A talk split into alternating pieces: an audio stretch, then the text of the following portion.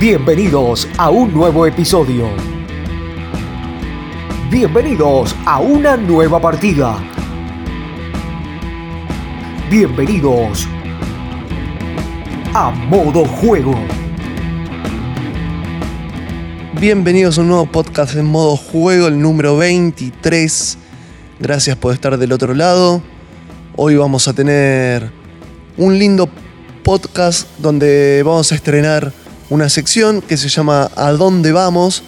Donde vamos a estar recorriendo podcast tras podcast, diferentes sitios, diferentes clubes de juegos donde vas a poder precisamente jugar juegos de mesa, tanto acá en Capital, en Buenos Aires, como en toda la Argentina. Vamos a recorrer todo el país para estar hablando con aquellos que abren sus puertas para que podamos entretenernos lúdicamente. Así que Hoy arrancamos en la provincia de Buenos Aires y de a poco nos vamos a ir extendiendo a todo el país, pero quédense porque está buenísimo saber a dónde podemos ir a jugar. Por otro lado, seguimos con nuestro ping-pong lúdico y le tocó a Witty el Dragón Azul y seguimos conociendo los juegos que están participando en los premios Alfonso. Hoy vamos a hablar con el editor de Ayuda Joe un juego infantil y con Sole Torigia también que tiene a empoderadas en la parte infantil y Kif Kif en los premios Alfonso. Y quiero agradecerle especialmente a los chicos de Pinvale, la editorial, que nos ha dado dos juegos que ya hemos estado haciendo en los Noti Express, los hemos mostrado. Uno se llama Match Up y el otro se llama Enfoco. Son juegos que estimulan las habilidades cognitivas, que nos hacen pensar, que nos hacen concentrar en lo que estamos haciendo. Así que si te gusta, la verdad que son juegos que valen la pena, son nacionales y están muy muy buenos, son entretenidos, se puede jugar de varios jugadores como en, Foco, el matchup está bueno porque lo puedes jugar en solitario, como a mí me gusta jugar en solitario, como ya saben. Son dos juegos que nos han traído el matchup y el enfoco que están buenísimos, gracias a los chicos de Pinvale. Y ahora sí, le metemos play a este modo juego número 23 que comienza de la siguiente manera.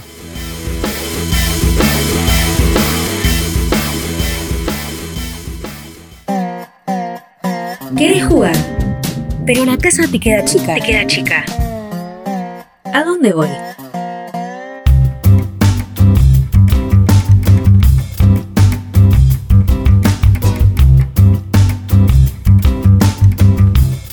Y en esta nueva sección en modo juego nos vamos a ir hasta la provincia de Buenos Aires, a Hudson, para poder hablar con Elvis de Acataca que nos recibe para comentar un poco de lo que hacen ellos y un lugar donde se puede ir a jugar juegos de mesa. ¿Cómo te va, Elvis? ¿Qué tal? ¿Cómo estás, Leo? ¿Todo bien? Todo bien, che. Muchísimas gracias por el espacio. No, gracias a vos.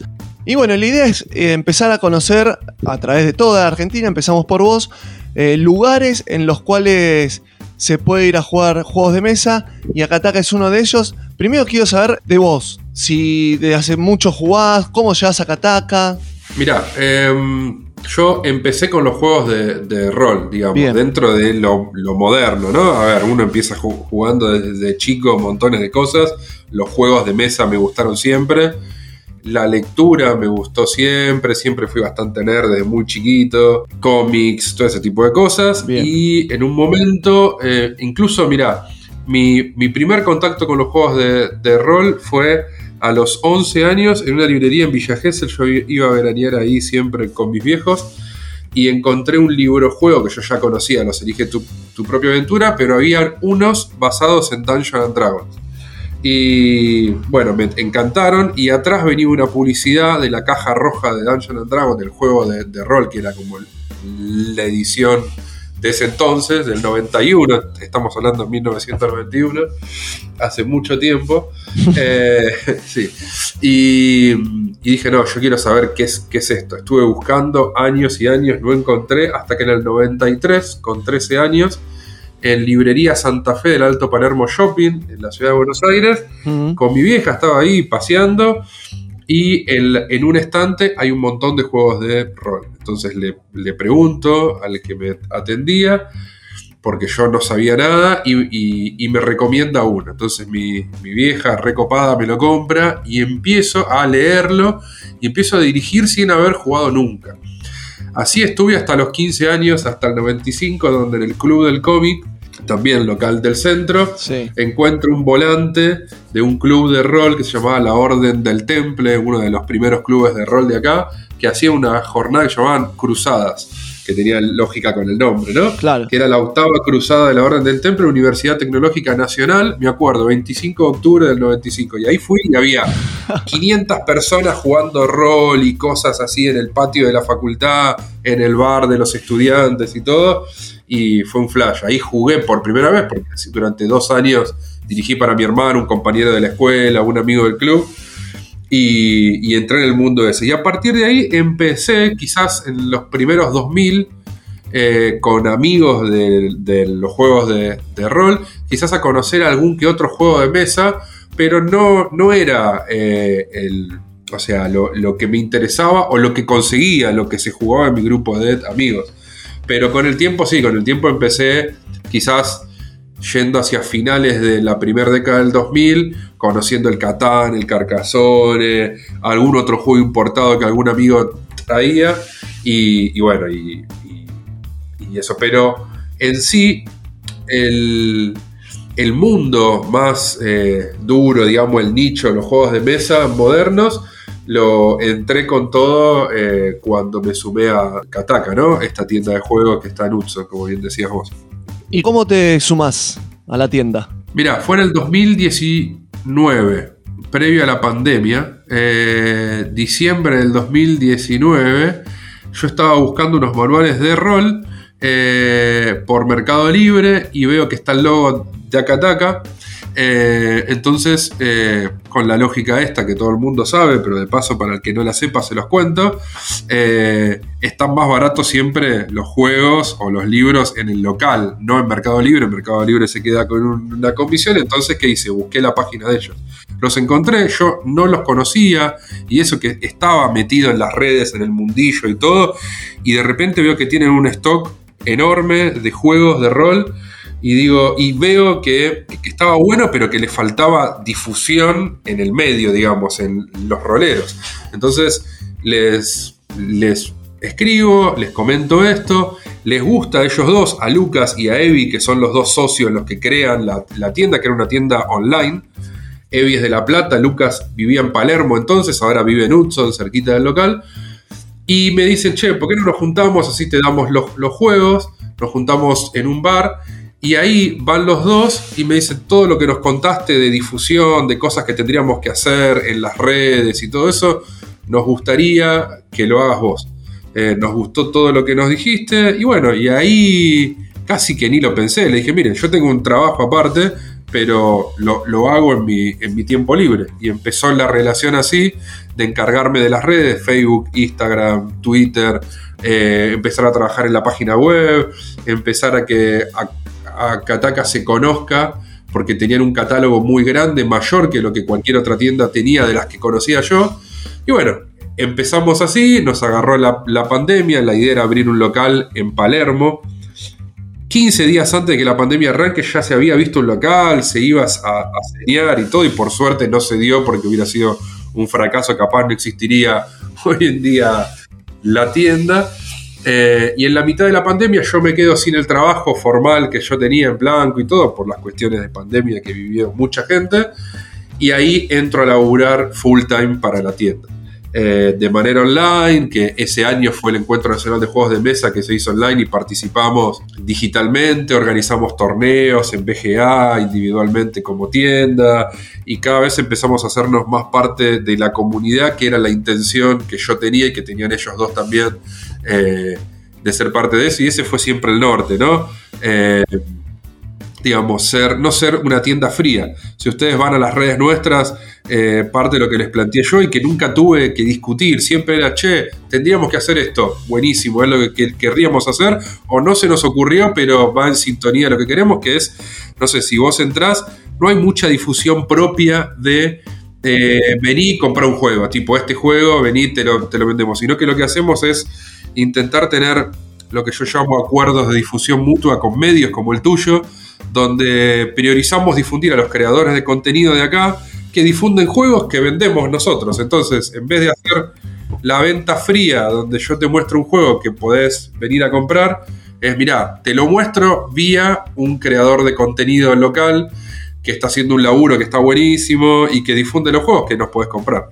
Así que esa fue también una de las líneas, digamos, eh, que tuvimos siempre. Cuando pudimos abrir un local, ya hace un año y medio, en el Hudson Plaza Comercial, que es el shopping que está en Hudson, eh, que fue un golazo, digamos, porque pudimos abrir un local muy lindo en el patio de comidas del shopping y tener a disposición todas las mesas y las sillas, y ahí fue tipo eh, hay que aprovechar esto. Entonces empezamos a hacer tardes de juegos de mesa gratis todos los sábados. Empezamos a armar una ludoteca que hoy tiene más de 120, 130 juegos que la gente solamente dejando el DNI durante esa tarde eh, usa cualquier juego de la ludoteca gratis. También hay mesas de, rock. Espera, consulta. Sí, obvio, yo. Te interrumpo un segundito. Le di para adelante y no paré, perdón. No, no, dos consultas. La primera, que quiero saber. Antes de, de hablar con los chicos de Akataka. ¿Tu laburo de qué era? no tenía nada que ver con los juegos de mesa, era totalmente diferente. ¿Venías de otro palo? En ese entonces no tenía nada que ver porque yo laburaba de administrativo en una sociedad, en una agropecuaria, una sociedad de matarifes, que son los intermediarios del mercado de la carne, que es entre los tipos que tienen las vacas y el frigorífico, son los que intervienen en esa cadena. Incluso uno de mis jefes con el que tuve que negociar en pandemia eh, que me echaba y la indemnización y todo eso, es el actual presidente de la Sociedad Rural Argentina. Así que mirá dónde laburaba. No. Eh, pero bueno, nada. Ahora, no, te pregunto esto, ni siquiera vos estabas en lo que eran las redes ni nada, o sea, porque... No, a ver, sí, yo vengo de toda una 20 años de hacer laburos de prensa. Yo empecé ah, en el 2002, 2003 haciendo siendo prensa y manager de bandas de rock. Ah, mirá vos. De batucadas, de cosas así. Sí, siempre estuve en ese palo, en organización de eventos, de recitales, organizaba cosas en las facultades porque durante un tiempo fui parte del centro de estudiantes de la Facultad de Filosofía y Letras, vengo de toda una militancia eh, político-social en la izquierda desde lo cultural y lo artístico, entonces organicé un montón de recitales, de festivales, de bueno, cosas, muchas así artísticas. De hecho, en la Facultad de Filosofía y Letras hubo tres, cuatro eventos de juegos de rol muy grandes con la Asociación Tolkien de Argentina y todo. Nunca en el palo de los juegos de, mesa, siempre en cosas frikis y nerdas, pero no de juegos de mesa, porque tampoco en ese entonces, que es la primera década del 2000, no, no había una comunidad como hay ahora. Claro, era mucho más chica y todo. No, yo te preguntaba porque de alguna manera todo lo que le planteaste a los chicos tenía que haber salido de un lado. Sí, sí, obvio. A ver, yo eh, después, ponerle del 2008 al 2012, trabajé haciendo producción de cine eh, y de locaciones, que son los que consiguen los lugares para filmar, ese tipo de cosas. Y también hacía prensa de, de, cine, que fue algo que mantuve como algo freelance hasta Kataka, digamos, que decidí no hacerlo más. Pero sí tengo un ejercicio en el tema de hacer prensa y de hacer redes eh, en, otros palos. Desde Akataka que me empecé a especializar más en hacer prensas dentro del mundo lúdico, digamos, y ahora incluso estoy especializándome en hacer prensa de, rol, digamos. Estoy trabajando con Leyenda, el juego de rol nacional que salió el año pasado. Claro. Ah, en un, el mes que viene lanzamos un club de rol en, Palermo. Eh, nada, digamos, me, me parece que una de las cosas que le falta a la comunidad eh, en general, digamos, a toda la cadena es la difusión, ¿no? Donde se falla muchas veces, porque se hacen contenidos muy lindos, juegos que están buenísimos, programas que están muy buenos e, e interesantes, y muchas veces falta la llegada, salir del nicho, digamos, intentar llegar al público un poco más, más grande. Entonces, ojalá que haya más gente que le ponga más cabeza a eso y se profesionalice un poco ese aspecto, ¿no? Del, de la comunidad. Mira, metiendo en esto, yo hace unos días estuve hablando con Xavier de Partida de Loco. También de esto, él me, planteó algo de intentar salir un poco de lo que es el nicho y llevar el, mundo de los juegos de mesa hacia otros aspectos, otra gente, y, yo pensaba, ¿es, difícil hacerlo? Es, más allá de que sea una cuestión de eh, ponerse a laburar, de constancia y todo, pero digo, ¿lo ves posible? ¿Es a muy largo plazo? ¿Vos ya que tenés experiencia en esto? Mira, se puede hacer, es posible. Como todo, necesitas una combinación de varias cosas, que es tiempo, y el tiempo hoy en día es plata. O sea, digo, eh, salvo que, no sé, seas rico o seas muy joven y quizás ser muy joven te falta la experiencia y los contactos y todo tipo de cosas.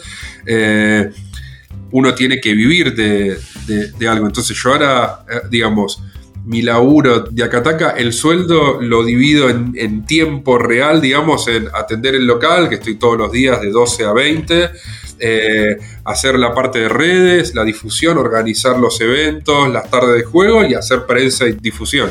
Si yo tuviera un sueldo exclusivo donde yo me puedo dedicar el 100% del tiempo a hacer y difusión lúdica, ponele, seguramente se conseguirían más cosas. Pero la realidad hace que uno tenga que hacer lo que necesita o lo urgente. Por suerte, Akataka ve eso y lo, valora y entiende que es re importante y parte de mis horas de laburo están puestas en función de eso. Pero lo ideal sería, digo, no saliendo de Akataka, ¿no? Como comunidad lo ideal sería que haya alguien o varias personas, pero por lo menos una, que esté pensando y que labure el 100% de su jornada de laburo en hacer prensa, porque se consiguen cosas. Por ejemplo, nosotros venimos de conseguir en un año y un mes dos notas en Clarín por Chus Tulu, la colección de libros juegos que sacamos, y por el local cuando se cumplió un año conseguimos notas en Infobae, en Página 12, no como Akataka, quizás como leyenda el juego de rol, pero esos contactos están de periodistas dentro de medios grandes y hay que estar un poco atrás de ellos porque ellos dependen de un editor Total. que no siempre les publica las cosas que ellos quieren, pero si uno les insiste y les está atrás, se, se consiguen. La periodista de Clarín que consiguió la primera nota estuvo cuatro meses poniendo la nota en parrilla, como dicen ellos, digamos, para que el editor defina qué sale. Pero bueno, era constancia de ella, pero también yo que cada 15 días le mandaba un mensaje diciéndole cómo va, tenés alguna novedad. Mm. Y es un laburo de estar atrás, digamos, de romper, ¿no? Eh, y estar atrás, pero ellos saben que es parte de lo que hay que hacer, digamos, los periodistas, ¿no? Digamos, a, nadie le va a caer mal que les insistas, salvo que seas denso y, lo que sea. Pero por eso digo, para mí se puede. El tema es que hay que dedicarle tiempo. Y hoy en día el tiempo es plata. Claro. Digo, porque uno tiene que vivir de, de algo. Si yo tuviera full time el tiempo, creo que conseguiría muchas más cosas porque le dedicaría más tiempo a ampliar la agenda de contactos hmm. eh, en los medios. Claro, el tema es cómo llegar a los medios masivos de comunicación y salir un poco de, los medios de nicho, digamos. Claro, porque uno tiene, a ver, yo tengo, tengo como varios círculos, como lo llamo yo. Vos tenés un primer círculo que son los medios de nicho como vos, digamos, ¿no? Sí. Sin que suene mal, pero digo, es la gente que es del palo. No, no, obvio, obvio. Y que son los fanáticos que vos le, vas a mandar un WhatsApp y cualquier cosa te van a decir que sí. Es una cuestión de cuándo lo meten dentro de sus contenidos. Y está buenísimo y hay que estar. Y los primeros a los que hay que serle fiel es a los medios del, del sector, digamos. Pero después vos tenés un segundo círculo de contactos, de que si vos sos una persona que hace medios, ya los conoces. No sé, yo conozco un montón de críticos de cine, porque es lo que más hice. Mm. Esos críticos de cine están dentro de medios que, que es con amigos en programas de radio, en programas de tele, en medios, de, medios web, etcétera, con los cuales si vos haces un trabajo fino, podés llegar a conseguir medios a los que les interese difundir los juegos de mesa, los juegos de, rol, etc. Entonces ahí ya tenés como un segundo círculo de gente de confianza que trabaja en medios a los que les pueden mandar una gacetilla, preguntarles, etcétera, etcétera. Y después está como el tercer círculo que es, bueno, manejar un mailing de, de, medios o ir a, no sé, todas las páginas de todas las radios, todos los portales, empezar a sacar mails, escribirles a todo, es tirar un medio mundo y ver qué sale, ¿viste? Ver qué es lo que pescas de todo eso. Pero todo eso te lleva un montón de tiempo de armar esa agenda, de contactarse con esa gente, de hablar, de seguimiento, de estar atrás. tenés que sistematizar el trabajo, digamos, porque, no sé, capaz que hoy mandaste, digamos, saliste a abrir y hablaste con 30 medios nuevos y después tenés que toda la semana escribirle, che, mirá, te mandé la gacetilla, digo, laburo de hacer prensa. Sí, sí, obvio. Tiene sus cositas y, y hay un método para hacer las cosas y todo te lleva tiempo. Sí, sí. Recuerdo que lo nombro vuelta a Xavier de Partida de Locos. Salió con Mexus Tiberé hablando de juego de mesa, pero claro. eh, lo contactaron, digamos. No fue que lo fuimos a buscar. Tendría que ser al revés esto. Bueno, pero ves, esto, por ejemplo, yo me acuerdo de la nota esa porque al toque de que Xavi compartió eso, le escribí a Xavi y le dije, che, Xavi, ¿me pasás el contacto de la productora que te contactó? Porque quiero ver si hay espacio para otras cosas del ambiente lúdico. Obviamente Xavi me pasó el contacto, pero también acá tiene que haber una, una cuestión de comunidad, ¿no? Más allá de que yo laburo de esto, para, eh, si alguien a mí me pide un contacto, yo se lo paso. No hay pro problema. Y es lo mismo que, que hizo. Claro. Le escribí y no me dieron bola. No me, o sea, me respondieron for formalmente. Le insistí dos veces a lo largo de un mes. No me respondieron. Listo, ya está. Uno tiene que medir más o menos hasta dónde insistir. En este caso, bueno, había un interés solamente puntual en eso. Capaz que la semilla que yo sembré ahí, que le mandé una gacetilla, que les conté, en seis meses necesitan un contenido y se acuerdan de mí y me escriben. Total. Pero bueno, hay que estar, digamos, para, yo siempre estoy como recontra alerta a cada vez que hay un medio nuevo que le dé espacio a alguien de la comunidad, voy y saco el contacto y les escribo. Y ahí me voy armando una agenda de, de medios, digamos, Perfecto. eh, para usar. Bueno, podría estar hablando un montón más. Sería para un podcast aparte hablar de. Está bueno hablar de, de prensa y cómo, cómo difundir Total. los juegos de mesa. Pero lo que nos, nos lleva a estar hablando con vos es Akataka. Y hablando de Akataka, quería preguntarte, un lugar donde se puede ir a jugar juegos de mesa, después lo ampliaremos mejor. Eh, vos dijiste que había- abrieron el local en Hudson. ¿Ese no está abierto antes de la pandemia o antes que vos llegues? No, no, no. Era. Ak- Akataka nace siendo una tienda online. Ah, en bien. 2018. Un año antes, más o menos, de que los conozca yo. Eh, siguió siendo online hasta eh, 2021, si no me equivoco. eh, mediados de 2021. Y bueno, a ver, mira, acá tengo la inauguración. O sea, estoy justo en el, en el Instagram y uno de los des- destacados es la inauguración del local, que ya te voy a decir la fecha. Hace 76 semanas, que no sé cuánto es 76, se- octubre del 2021. Ahí está. Bien. Eh, fue eh, la inauguración, el evento de inauguración fue el 13 de noviembre de 2021, pero nosotros abrimos unos meses, un par de meses antes, que estuvimos terminando de poner a punto el local, etcétera, etcétera. Pero esa fue la apertura del local físico. Bien. Eh, abrieron sin la posibilidad de jugar juegos de mesa ahí. Solamente como tienda. O ya- Sí, sí, sí. Ah, de- No, no, no. Ya de entrada. De, de hecho, eso fue un sábado. Que fue un sábado enorme. La, la- la verdad que tenemos un recuerdo muy, muy lindo. Por suerte está ahí en el destacado de, del Instagram nuestro. Porque metimos 120 personas en el patio de, de comida. ah, un montón. Estuvo Devir, estuvo Buró, estuvo el Dragón Azul, Épica Juegos, hubo torneos de juegos, descuentos, sorteos de montones de cosas, un grupo de, de gente que hace cosplay de Star Wars. Bueno, nada, como que intentamos hacer un evento lindo. eh, y ya eh, inauguramos las tardes de juegos de mesa desde el sábado 13, desde ese mismo día que se inauguró. Bien. Así que ya estamos hace un año y medio fácil con tardes ahí. Y, y las tardes, hoy por hoy, son solo los sábados. No, mira, hasta- No. sí, en realidad hasta el sábado pasado eran los sábados. A partir de este fin de semana, este fin de semana de viernes 21, sábado 22 y domingo 23 de abril, Sí. empezamos a convocar a que la gente venga a jugar viernes, sábado y domingos de 15 a 20 horas a usar la ludoteca que tenemos con más de 100 juegos, que es gratis y libre para que cada uno juegue. Eso está buenísimo. Y vamos a intentar tener mesas de rol también los tres días. Así que intentamos como ampliar la oferta de días porque antes lo pensamos más en concentrar los sábados para tener fotos más lindas, que haya más comunidad, que se conozcan, et- et- etc.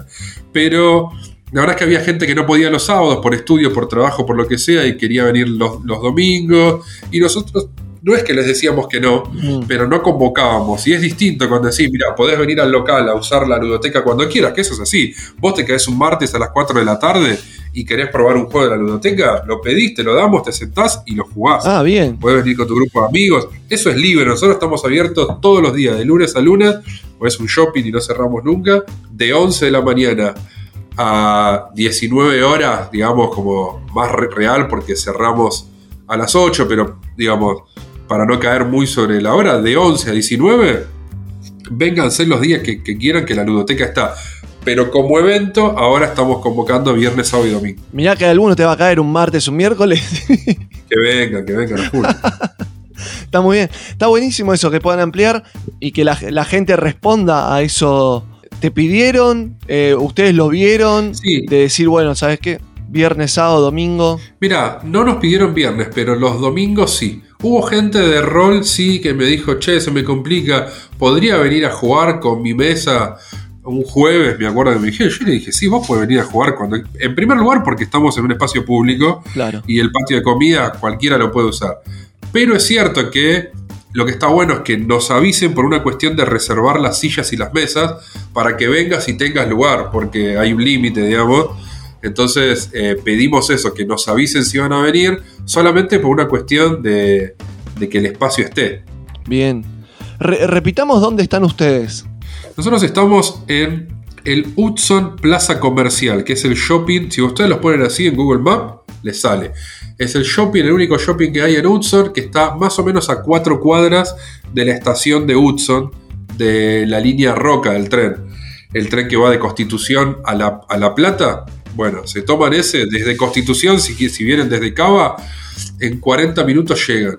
Y es recómodo el viaje todo. Y bajan en la estación y caminan cuatro cuadras bordeando, porque ahí está la autopista que va a Mar, Mar del Plata. Bordean la colectora esa, que es un camino súper lindo porque está lleno de countries. Digamos, de un lado izquierdo tenés countries y de la derecha la autopista. Entonces caminan esas cuatro cuadras y llegan al shopping y estamos en el primer piso. Para toda la zona sur no hay otro lugar así, entonces la gente de Quilmes, Florencio Varela, Verazategui, etc. Y también viene gente de la, de la Plata, que si bien hay espacios en La Plata, hay veces que los sábados no hay nada, entonces se viene gente de La Plata también. Perfecto, me encantó. Te hago una consulta eh, para saber simplemente cuáles son los juegos que más salen o que la gente está pidiendo últimamente. Mira, eh, Para jugar, eh, te digo. Sí, sí, sí.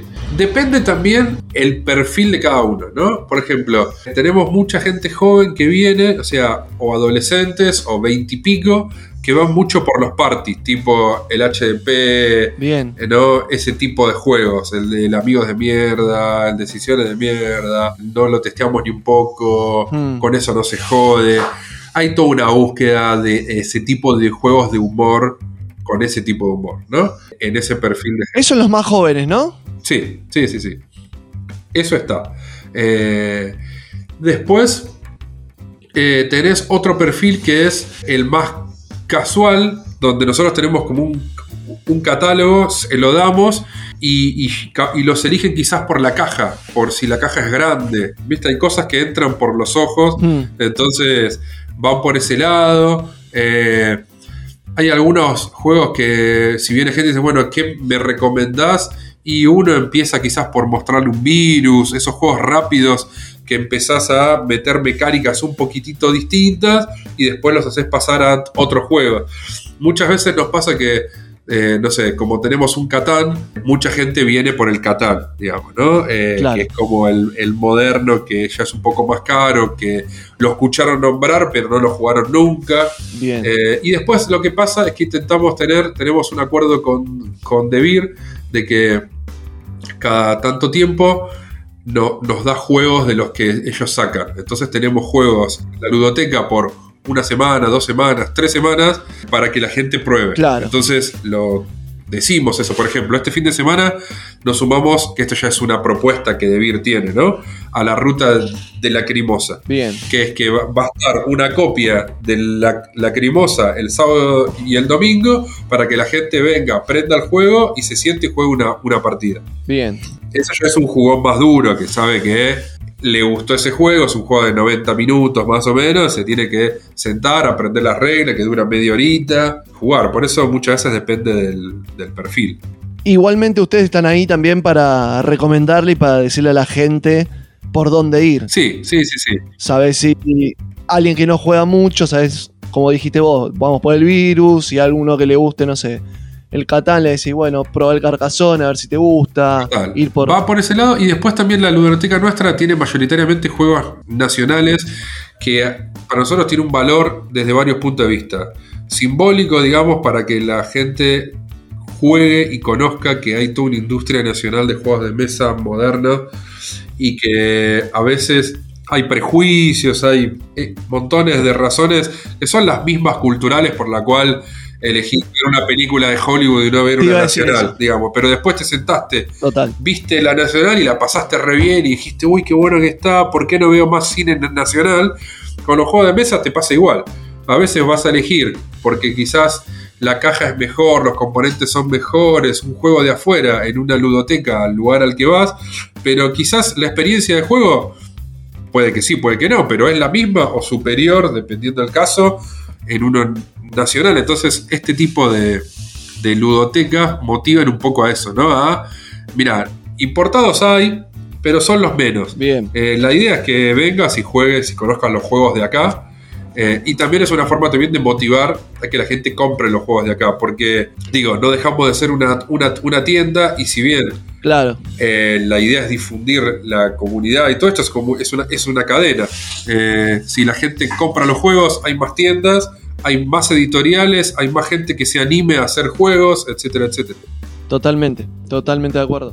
Para cerrar, eh, dos preguntas. Una, vos nombraste el club de rol en Palermo. ¿Qué es esto? Bueno, esto es una cosa que no tiene nada que ver con Kataka. Es un emprendimiento, o sea, personal, no individual mío, sino que yo soy parte de un grupo. Te, te conté antes que era parte de una editorial que se llama Mito Editorial, que nació el año pasado y que uno de sus primeros lanzamientos fue Leyenda, un juego de rol creado acá que está buenísimo hmm. eh, desde todo punto de vista de las mecánicas, pero también la calidad del libro cayó muy bien y me sumí al proyecto ese. Y con la, eh, con la gente del juego de rol ese, del proyecto editorial, y con la gente de Tomate 20, que es un medio de comunicación de rol, digamos, que tiene YouTube, Twitch, etc., armamos Farol Club de Rol, que es un club que va a funcionar en Casa Arevalo, que es un centro cultural que está en Palermo, en Arevalo 2255. Eso estamos arrancando en mayo. Pero bueno, es otra cosa, es como un emprendimiento propio con otra gente que se relaciona porque Akataka es un auspiciante del espacio ese. Akataka va a tener manuales de rol en venta en el club. Entonces digo, se comunica porque estoy yo y bueno, y, hay vasos comunicantes por ese lado pero no es un emprendimiento de la tienda. Perfecto. Y lo último que te quería decir, y agradeciéndote también, es que han sacado lo que son los libros juegos de Lovecraft. Sí, eh, sacamos eh, la colección de libros juegos basados en los relatos de Lovecraft que se llama Always Choose Tulu. Eh, es un proyecto creado en España que tiene la particularidad de que uno de los escritores es un argentino que, vive allá. Entonces, nada, es como que la mitad de lo que van a leer está escrito por un eh, coterráneo nuestro, digamos. Y nosotros lo que hicimos fue comprarles la licencia para producirlos acá. O sea, no es un producto importado. Nosotros lo producimos acá, las tapas las creamos nosotros, el lomo es distinto, o sea, allá no se construye una imagen con la colección, en la nuestra sí. Eh, y, tenemos los derechos para producirlos y venderlos en toda América eh, de habla hispana, digamos, de México hasta nosotros. Todavía no sabemos muy bien cómo vamos a hacer eso, pero estamos encaminados. Bien, porque lo relaciono con lo que vos dijiste de tus comienzos y los míos con Elige tu propia aventura. Esto es algo similar, o se podría decir. Sí. Sí, porque esto surgió de la idea de Mariano Firpo del cofre de Ulises, porque hay que, hay que contar que eh, la colección esta es un proyecto editorial que sale entre el cofre de Ulises de La, de la Plata, que es una tienda online, de Mariano Firpo, y de Acataca, Lucas se hizo muy amigo de Mariano, compartiendo tardes de juego, etcétera, como un grupo que se junta en La, en la Plata con referentes también de la comunidad de allá, diseñadores de juego, etcétera. Y los dos eran como muy fanáticos y siempre en, Lucas estuvo la idea y el objetivo de en algún momento ser un editorial de juegos de rol, de juegos de mesa, etcétera. Y sigue estando. De hecho, este es el primer paso. Pero bueno, arrancaron por la, por la tienda. Y, y Mariano igual. Entonces, en, esa orientación en común, empezaron a ver qué juegos podían comprar una licencia, más allá de estar viendo también juegos producidos acá, pero querían ver también la posibilidad de comprar una licencia de juegos de afuera para hacerlos acá. Y vieron, bueno, es complicado, plata, trámites burocráticos, etc. Pero en el camino encontraron la colección de libros juegos. Ellos dos son muy fanáticos de los libros juegos porque somos todos de 40 y pico, yo tengo 42 años. Ah, bien. En los los 80 con los Eliges tu propia aventura, como que fue parte de nuestra infancia. Total. Y se contactaron con los españoles y la realidad es que los trataron recontra bien, re amables, eh, muy acompañadores en el proyecto, entusiasmados con que lo encaren. Y bueno, se, encaró y ahora tenemos una colección de 14 títulos que eh, lanzamos los primeros tres, ya estamos trabajando en el lanzamiento de los segundos tres. Y la idea es entrar en el mercado de los libros juegos. Nos gusta mucho eso, hay un revival en el mundo de los libros juegos. Entonces, vía esta editorial de España que saca otros también de la década de los 80 que no llegaron nunca acá. Estamos viendo de sacar otras líneas y nos va bien con Chustulu. Y también estamos trabajando en la producción de libros juegos propios. Nuestra idea es tener libros juegos escritos, creados, ilustrados por autores de acá. Ah, me gusta eso, bien.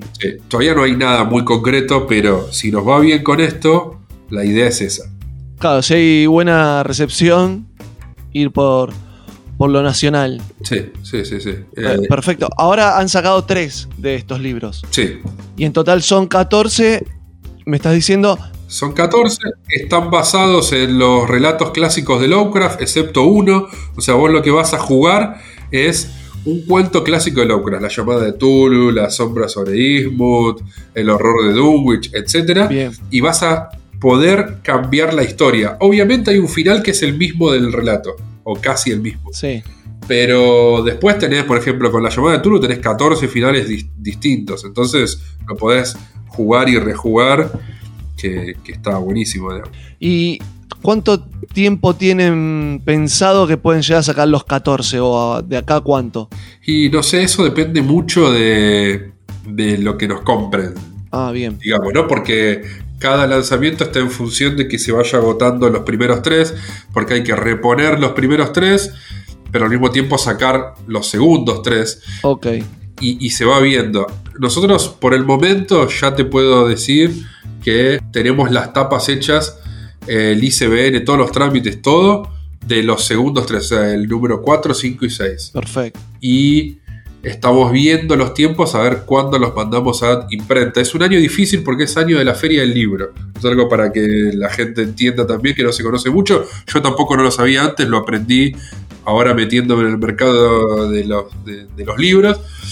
Todo el mundo eh, saca libros para presentarlos en la feria del libro. Entonces, todas las imprentas, que no hay tantas, están a full. Alta demanda. Hay una demanda zarpada, entonces capaz te dicen, mirá, en tres meses recién tengo un hueco para sacarte el libro. Entonces, si dormiste y no reservaste antes, estás, estás re complicado. Y además está encarecido el precio del papel, es una locura. Bueno, toda la realidad del país, ¿no? El dólar, sí, sí, obvio. todo ese tipo de cosas que hace que uno tenga que ir pensando cuándo lo saca, aumentos de precio, todo un montón de cosas para que, para que bueno, se, pueda seguir haciendo. Sí, intentar también sacarlo antes para no esperar un par de meses y que te aumente todo de vuelta. Esto una movida. Pero bueno, la verdad es que la gente lo recibió muy bien. Nos estamos muy entusiasmados. Espectacular. Se está vendiendo bien y creemos que va a funcionar. Que vamos a, estamos casi convencidos que la colección va a llegar hasta el final. Eh, y, sacaremos títulos nuevos. Espectacular, sí, porque aparte es súper eh, comparación a lo que yo tenía de Elige tu propia aventura, es más chiquitito, que eso también es transportable, está buenísimo. Eso me re gusta. Así que. Mucha gente que, le, re gustó el tamaño que, tiene, digamos Porque, bueno, pasa eso, mucha gente tiene poco espacio. Entonces, empezar una colección, a veces tenés que pensar si te va a entrar, dónde la vas a guardar, qué sé yo. Y eso gusta. Espectacular, excelente. No, no, excelente. Felicitaciones por, por el lanzamiento. Y para cerrar, nuevamente, decime las redes de, de Akataka y dónde podemos ir a jugar a su juego de mesa hoy por hoy, viernes, sábado y domingo. Perfecto, bueno, vamos, primero voy a arrancar por el final, digamos, como para contarte algo de Chustulu. Si hay alguien que escucha esto y que quiere vender Chustulu, porque no solamente se vende en nuestra tienda, eh, la idea es que nosotros hacemos la venta en minorista de Akataka, pero el cofre de Ulises se encarga de los mayoristas. Entonces, también Chustulu lo pueden llegar a conseguir en otras tiendas que se especializan, como Dados en Mano, Tienda Lúdica, etc. están todas las tiendas clásicas, digamos, de, de nuestro rubro, están. Y estamos empezando a intentar llegar a librerías y el cofre de Ulises se encarga de eso. Entonces, si alguno quiere hacer alguna compra mayorista para su librería, su tienda de juegos, etcétera, puede entrar al cofre de Ulises.com o al Instagram que es cofre de Ulises. Así que eso por ese lado, que está bueno porque es un proyecto que estamos haciendo en conjunto. Y la realidad es algo muy interesante que quizás mucha gente no sabe, que hay muy buena relación entre tiendas. Y uno puede decir, bueno, quizás, no sé, hay competencia, el mercado es chico, qué sé yo. No, por ejemplo, hay un Telegram de tiendas donde están todas las tiendas, o la mayoría de las tiendas juntas, donde ven de qué manera colaborar, ampliar, hacer cosas en común, etcétera, y, está bueno, algo quizás interesante para que en algún momento hagas alguna nota sobre ese tema. A mí me sorprendió para bien ese espíritu ¿no? de, comunidad, de pensar, mira, si hay más tiendas, ganamos todos. Obvio, no, no es que aumenta la competencia y perdemos y nos sacan mercado. Pero bueno, volviendo entonces a lo que me, me, pedías vos, en todas las redes, Facebook, Twitter e Instagram nos encuentran como Akataka Belarga G de Board Game. Entonces es fácil, Akataka BG nos encuentran en todas las redes, akataka.com es nuestra página, akataka las dos veces con K. Y creo que me habías dicho qué días pueden venir a jugar. Viernes, sábado y domingo, de 15 a 20, estamos convocando en nuestro local, ahí en el Hudson Plaza Comercial. Pero después, cualquier día que vengan a la tienda, tienen ganas de probar un juego, nos piden el catálogo y se los prestamos. Perfecto, excelente. Bueno, Elvis, gracias. Sos el primero que pasa por esta sección. Te quiero agradecer. Gracias por tu tiempo y éxitos para todo lo que venga de Acataca este año. Genial, muchísimas gracias por el, honor de inaugurar el, primer programa de, o este bloque. Eh, así que bueno, espero eh, haber cumplido. Así que muchísimas gracias por el espacio y bueno, ya, ya saben, más allá de que esto sea un proyecto nuestro, es como con cualquier juego de mesa. Apoyen la industria local, si los juegos de mesa, los librojuegos que se hacen acá se compran, hay posibilidad de que se hagan más y con calidad cada vez mejor. Entonces, nada, esa es como nuestra mayor apuesta, digamos, a que cada vez uno tenga que pensar menos si elige un juego nacional o un juego importado. Genial, excelente, Elvis, te agradezco mucho. Bueno, abrazo. Abrazo.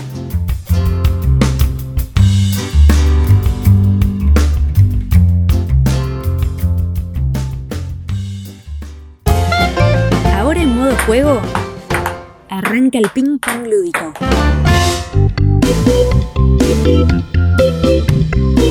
Soy Ezequiel Whitner de, o, o Witty, como más les guste, del Dragón Azul. ¿El juego que más jugaste en estos últimos seis meses es? Probablemente Tichu. A un principiante, ¿le recomendás? Para un principiante suelo recomendar como una opción probablemente Virus, quien fue Juanito Blockits, mm, por ahí. ¿Siempre te llevas de vacaciones? El Tichu. Y ahora encontré algunas otras opciones interesantes como el Link o Abluxen, como les guste. ¿Juego que no te gusta tanto pero sale siempre? Uh, no me gusta tanto, no me gusta. El Show One, pero siempre sale. ¿Juego que nunca jugaste y te gustaría? Es el Toilet Imperium 4. Si tuvieras todos los recursos, ¿harías un juego sobre... ¿Y qué tendría de especial? Haría un juego probablemente sobre temática cyberpunk. Probablemente ofrezca unas categorías de negociación, administración de recursos o algo así. Y la parte especial es difícil definir algo especial sobre un teórico. Pero generalmente me interesa mucho la idea de trabajar sobre recursos que, que tienen los oponentes más que recursos sobre los que tenés vos. El juego de tu editorial que más le gusta a la gente. Público general, a la gente le gusta más el virus. Virus claramente es un golazo. Y después dentro del rubro de juegos de mesa, o sea, de los jugones, lo que más le viene gustando a la gente viene estando entre Juanito Blokic y por ahí Cultivos Mutantes. Tu top 3 de juegos. Uf, es difícil. Pero supongo que podemos poner... Uf, está difícil un top 3 de juegos. Iría el Dune Imperium, Cultivos Mutantes y Ticho.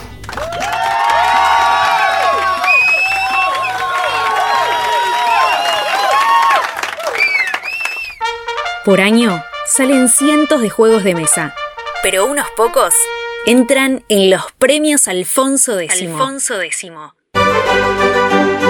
¿Qué título se anotará este año? En el libro de los juegos.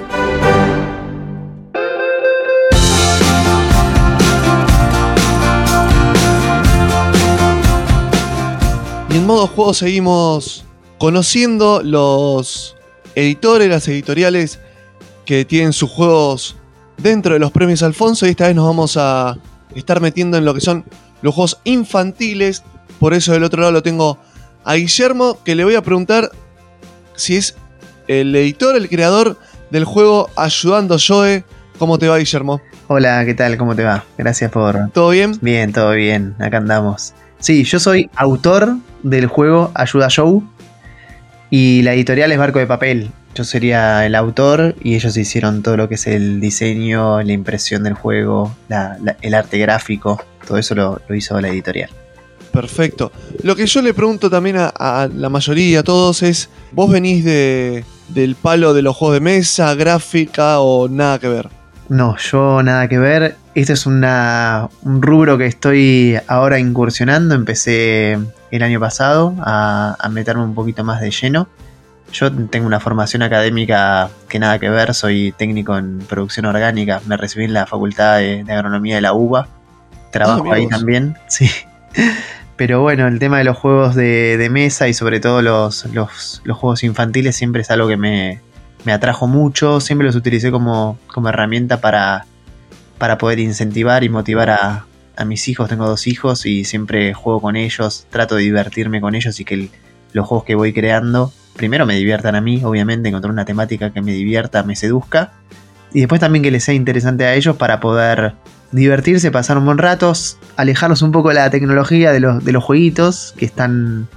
que está tan a mano eso, ¿no? Y es tan fácil y no requiere por ahí de ningún tipo de, de pensar, si así se quiere decir. Y bueno, encontré en los juegos, en el armado de juegos, más que nada primero adaptados a las necesidades mías y de mis hijos. Y después, bueno, encontré en este editorial, en Marco de Papel, gente muy, muy buena gente. Muy, estoy muy agradecido con Flor y con Mauro, que son los dueños de la editorial, que me permitieron dar este pasito para poder editar mi primer juego. Ayuda Yo es mi primer juego editado. ¿Cuántos años tienen tus hijos? Mis hijos tienen el más grande 10 y el más chiquito tiene 7. Va, a cumplir 7 ahora en julio.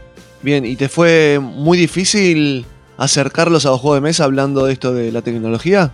A ver, por, por cómo soy, por lo que traté siempre de, de trabajar con ellos, no, no, me resulta difícil que adquieran esa, no sé, ese ejercicio de lo que es el juego de mesa, les gusta, se enganchan.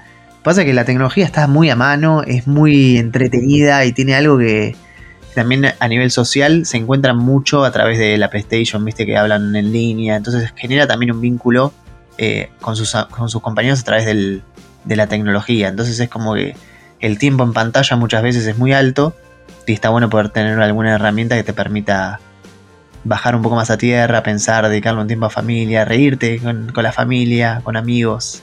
Claro. Y Ayuda Yo es tu primer juego que, que creas. Sí, este es el primer juego. En realidad es el primer juego que edito. Yo hago. Editas, tenés varios. Claro, sí, yo tenía, tengo un montón de, juegos hechos. Eh, de hecho, ahora vamos a. Estamos trabajando para sacar otras, otras novedades con la editorial, con la misma editorial, Barco de Papel.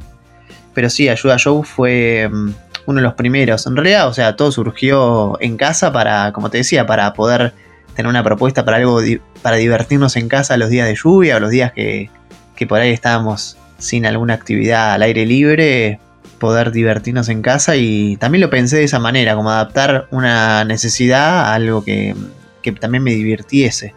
Ayuda Show es un juego que, que es de pensamiento lateral, que te permite volar la imaginación y encontrar soluciones a problemas, a los problemas que le van pasando a Joe particularmente, y a través del uso de la imaginación, y eso me parece que es lo, una de las cosas más valiosas que tiene el juego, que es muy divertido. Bien, contame un poquitito de, qué va. Dale. El, bueno, son 21 tarjetas de situaciones en las que está involucrado Joe. En esas situaciones a Joe le está sucediendo algo y uno tiene que resolver esa problemática a través de una serie de herramientas que puedes utilizar. se reparten cinco tarjetas de situación que quedan boca arriba en la mesa, que son las que pueden resolver los, jugadores. Y después se reparten siete cartas de herramientas a cada jugador, más cinco cartas que se ponen sobre el tablero a la vista de todos, que esas también se pueden utilizar. Entonces en total son 12 cartas de herramientas, que herramientas son, no sé, hay una tijera, una cinta, un ratón, hay un queso, hay un balde, hay una nube con lluvia, o sea, son un montón de cosas que vos, uno puede utilizar para poder resolver las problemáticas que le suceden a Joe. Y la idea es, con esas herramientas, poder eh, elaborar una estrategia o una justificación de decir, bueno, yo utilizo esto porque me parece que con esto le solucionas el problema. ¿Qué, qué problemas tiene Joe? Y Joe tiene muchos problemas. ha quedado colgando un árbol, se está cayendo por una catarata, también ha quedado náufrago en una isla, eh, también se le han congelado los, los pies en, el hielo. Joe a veces quiere impresionar a sus amigos o se le pinchó la pelota. Todas esas son situaciones que también tienen algo, algo que ver con, con, lo que le puede pasar a uno cotidianamente y otras que no, que son totalmente delirantes y divertidas para poder abordar. Lo divertido del juego es que es eso, no hay una solución única a cada uno de los problemas y depende de, la imaginación, de las herramientas que te toquen y de cómo uno pueda elaborar una justificación. Por eso también me parece que para, para chicos es algo, es, una herramienta muy interesante a nivel pedagógica, mm. o por lo menos así lo, entiendo yo, porque te permite encontrar soluciones a problemas que por ahí uno dice, bueno, se pinchó la pelota, listo, una pelota nueva. Pero no, bueno, uno puede hacer una pelota con un trapo, puedes hacer eh, tratar de enmendarla con una cinta. No sé, hay un montón de situaciones y aparte hay cosas delirantes que van surgiendo que, bueno, uno por ahí ni siquiera te lo imaginabas que podían surgir esas posibilidades. Así que está bueno porque te, te vuela la cabeza y aparte no hay dos, partidas iguales.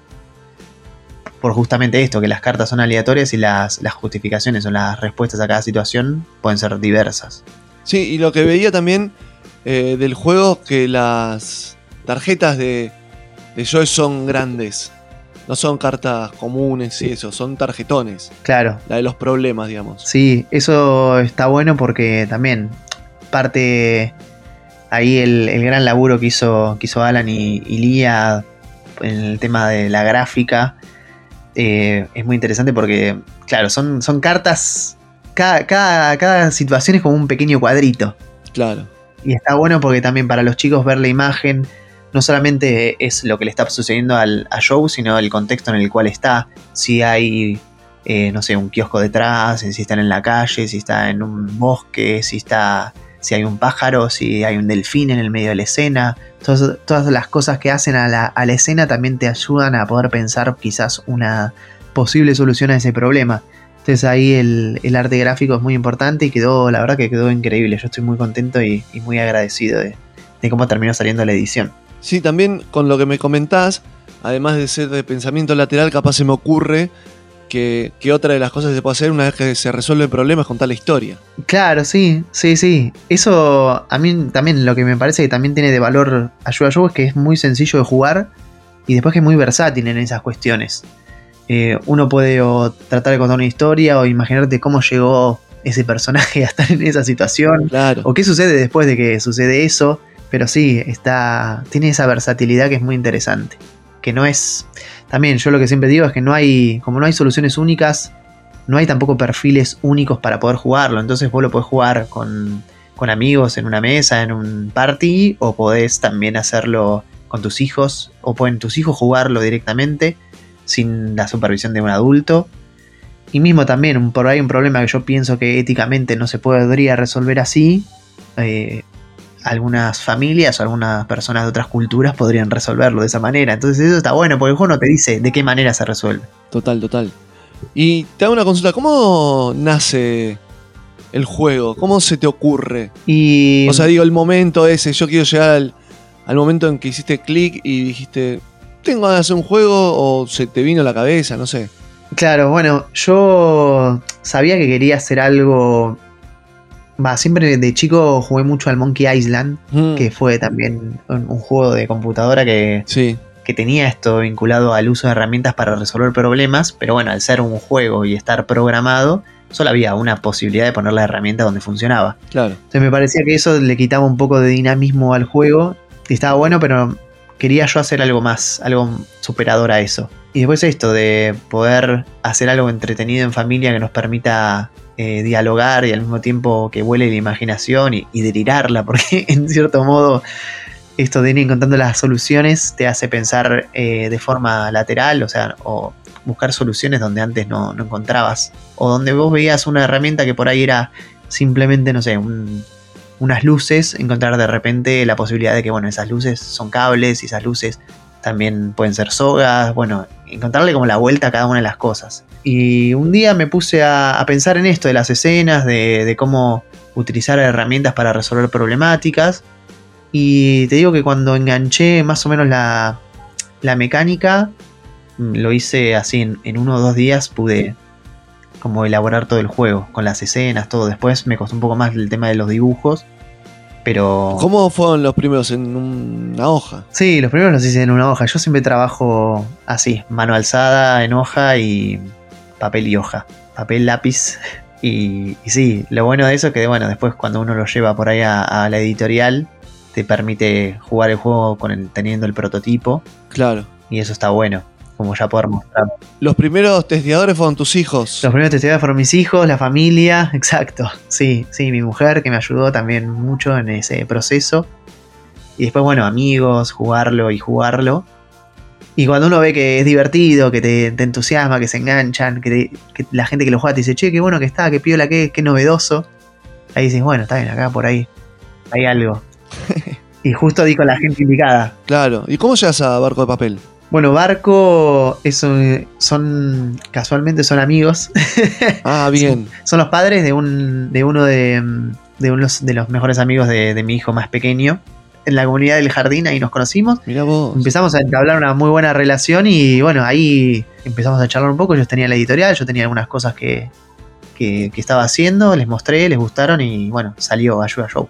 Así nació. Qué espectacular. Y quiero saber, ya que no venís del palo, nada, eh, la primera vez que lo editan, que lo tenés en la mano, ¿qué sensaciones tuviste? Digo, la, la primera copia ya impresa, me imagino que, que una linda emoción. Sí, eso la verdad que me voló la cabeza. Pensar que algo que uno pensó y dibujó para, primero para uno, para su, su entorno más cercano, que pueda después estar en, la, en las casas de, de un montón de familias, es una locura. Yo no, nunca me lo hubiese imaginado y estoy totalmente encantado y agradecido. Siempre se lo digo a Flor y Mauro porque es una, la posibilidad que me dieron ellos de, de poder llegar y poder hacer de esto también una, una forma de vida. Me, me encanta poder entrar en las familias, en las casas, está buenísimo. Qué bueno, qué bueno. Y te iba a preguntar, vos dijiste que tenías varios juegos más, ¿cuáles son esos? Bueno, tengo. Todavía no los tengo editados, pero, pero bueno, he hecho bastantes. Pero están avanzados. Están, sí, sí, ya los tengo hechos. No, no, todavía no, no están editados. Eh, este año vamos a sacar uno que tiene que ver con, con la temática, una temática andina, con Barco de Papel, que ese también le estamos avanzando bastante. Tiene que ver con, con los chasquis y la memoria. Los chasquis eran los mensajeros que llevaban a través de los caminos de, del, del, del Inca, iban llevando los mensajes de pueblo en pueblo a- hasta el Inca. Entonces, bueno, tiene que ver con esa mecánica y esa temática. Ese está, está bueno. Después también a mí muy- soy muy fanático de todas las temáticas de, de exploración del universo, todo lo que es la astronomía, eso me gusta mucho. Entonces estamos también haciendo un juego de, de cartas que tiene que ver con, con eso, con gestionar recursos para poder llegar a, a Marte, tipo Elon Musk. Pero bueno, claro, no, yo trato de también eso, como que te decía, buscar lo que a mí me divierte, la, las cosas que a mí me divierten y después no, no, por ahí no morir siempre en una misma o mecánica o una temática. Entonces, bueno, hay juegos que he hecho de cartas, otros de tablero con... ¿Todos van a ser infantiles o...? Por ahora me estoy abocando al público infantil. Lo que pasa es que, claro, para mí lo infantil se entrevera mucho con lo que a mí me gusta. Entonces, para mí un adulto medio infantilizado como yo, por ahí... Lo puedo jugar tranquilamente. juegos, claro. Pero sí, la, temática infantil... A lo que iba es, no van a ser mecánicas de difíciles de, de entender. Claro, no, es todo bastante sencillo. Sí, sí, sí, las mecánicas sencillas que, que sí, que sean fáciles de, interpretar y de poder aplicar. O sea, podemos llegar a tener otro juego editado, hecho por vos, editado por Barco de Papel en este año. Sí, este año sí, estamos trabajando en varios, así que ojalá que puedan surgir esas novedades. Sí, sí, sí, van a salir varios juegos. Va a estar bueno. Sí, después también lo que pensaba es que en esto, en cuanto a lo que me decías de las mecánicas, eh, Ayuda Show tiene una mecánica que yo trato de no, mirar mucho lo que están haciendo otros autores, o sea, si bien me gusta y juego, trato de como no, no, no mirar mucho para no influenciarme en lo que yo quiero hacer, en definitiva. Y Ayuda Show tiene una mecánica de esto de, consenso que, me parece que está buena, que, suma y que por ahí eh, le aporta algo más al juego. En esto de también, bueno, la editorial con la que, con la que trabajo es una editorial didáctica, entonces todo lo que tiene que ver con, con las temáticas de que te pueda aportar algo más en el aprendizaje a los niños, que sea un aprendizaje a través del juego, eh, es muy bien valorado. Entonces Ayuda Show tiene eso, del consenso grupal, dar la discusión, poder justificar. Si no, si vos del otro lado te parece que la justificación no es suficiente, poder tener las herramientas como para poder también objetar lo que se te está proponiendo. Y bueno, y después también encontrar la vuelta para, a través del consenso, lograr alguna, algún acuerdo, que eso también está buenísimo dentro del juego. Obvio. Las repercusiones de ayuda a Joy, ¿cómo fueron? ¿Te llegaron? ¿Te dijeron? La verdad que sí, que muy bien, muy lindas todas. Acá, bueno, en modo juego es la primera entrevista que me hacen por el juego. bueno. Sí, sí, por ahora sí. Eh, pero bueno, yo estoy muy contento. La verdad que me cuentan a través del editorial. Yo mucho contacto con los, con los consumidores no tengo. Eh, o con los jugadores. Eh, todo eso lo maneja más la editorial. Pero, pero sí, que son muy lindos comentarios. Me, me mandan mensajitos de la gente que está contenta con Ayuda Show. Me gusta porque también es como que Ayuda Show va creando una pequeña comunidad en la cual, bueno, las problemáticas de la vida cotidiana, después uno las empieza a pensar a través de las mecánicas del juego. Entonces, bueno. Está buenísimo eso. Hablando, para, interrumpo un segundito, hablando de eso, la, gente te, o lo que te llega a través de los chicos de Barco de Papel, te comentan que le agregues cosas, alguna mecánica nueva, decir, mira, me gustaría que tenga esto. Por ahora no, no hemos recibido. Yo estaba pensando en, en algún momento por ahí si el juego funcionaba bien, depende como también respondía la comunidad, hacer otras, otros ayuda show más temáticos, como podía ser eh, vacaciones de show o por ahí adaptaciones para más para adultos o también para, para un público más infantil todavía. Pero, pero bueno, eso está todavía muy, muy en veremos. Estamos ahora trabajando en otros juegos y también Ayuda Show está haciendo su propio camino. Pero la verdad que todos los, todos los comentarios que ahora, hasta ahora recibimos del juego fueron muy, muy lindos, muy positivos.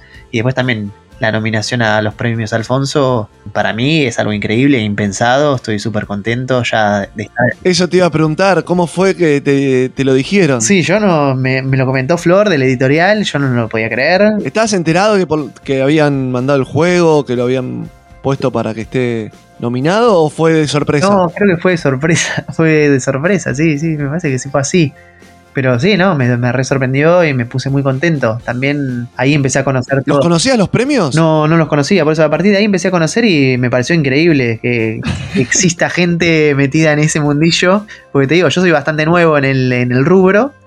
Pero me pareció que era súper, súper piola, muy importante y muy necesario también porque porque bueno, la gente por ahí piensa en juego de mesa y, viste, es como que hay, hay temáticas clásicas o mecánicas clásicas que ya han quedado bastante obsoletas y ha habido una evolución de los juegos de mesa que, que por ahí la gente se cierra en eso y dice, bueno, no, no sé, el, ludo ya me aburre. No, pero hay un montón de otras cosas, hay mecánicas muy, divertidas, hay juegos para todos los perfiles. Entonces poder difundir eso y más que nada los juegos nacionales está buenísimo y me parece que, que el laburo que hacen está, está buenísimo. Así que súper contento de estar ahí en los premios Alfonso. Otra, otra de las cosas que sucedieron que nunca hubiese pensado que iban a suceder. Qué bueno. Buenísimo. Y la última, que igualmente ya me la, me la fuiste contestando a través de la entrevista, pero se la hago a todo el mundo, es ¿qué diferencial tiene el juego para ser el ganador de los premios Alfonso? Ah, buena pregunta. Difícil también. Creo que hay muy buenos juegos. Estuve viendo todos, me parece que están todos muy buenos. Es un, un placer estar ahí en esa terna. No quieras quedar bien, el tuyo. No, me parece que. qué sé yo. Creo que Ayuda Show hace que cada partida sea distinta. O sea, no hay dos partidas iguales. Depende mucho de los jugadores que, participen. Y después esto de tratar de buscar eh, todo el tiempo soluciones distintas a través del pensamiento lateral. Me parece que, le da un plus. Eh, que aporta algo que por ahí no, no se ve tanto en los juegos de mesa. Y bueno, nada, la, versatilidad que tiene también el juego en ese sentido, de que se puede adaptar a cualquier público y a, cualquier, no sé, cultura. O sea, si se quiere, hemos mandado a través de amigos a otros países y también funciona muy bien.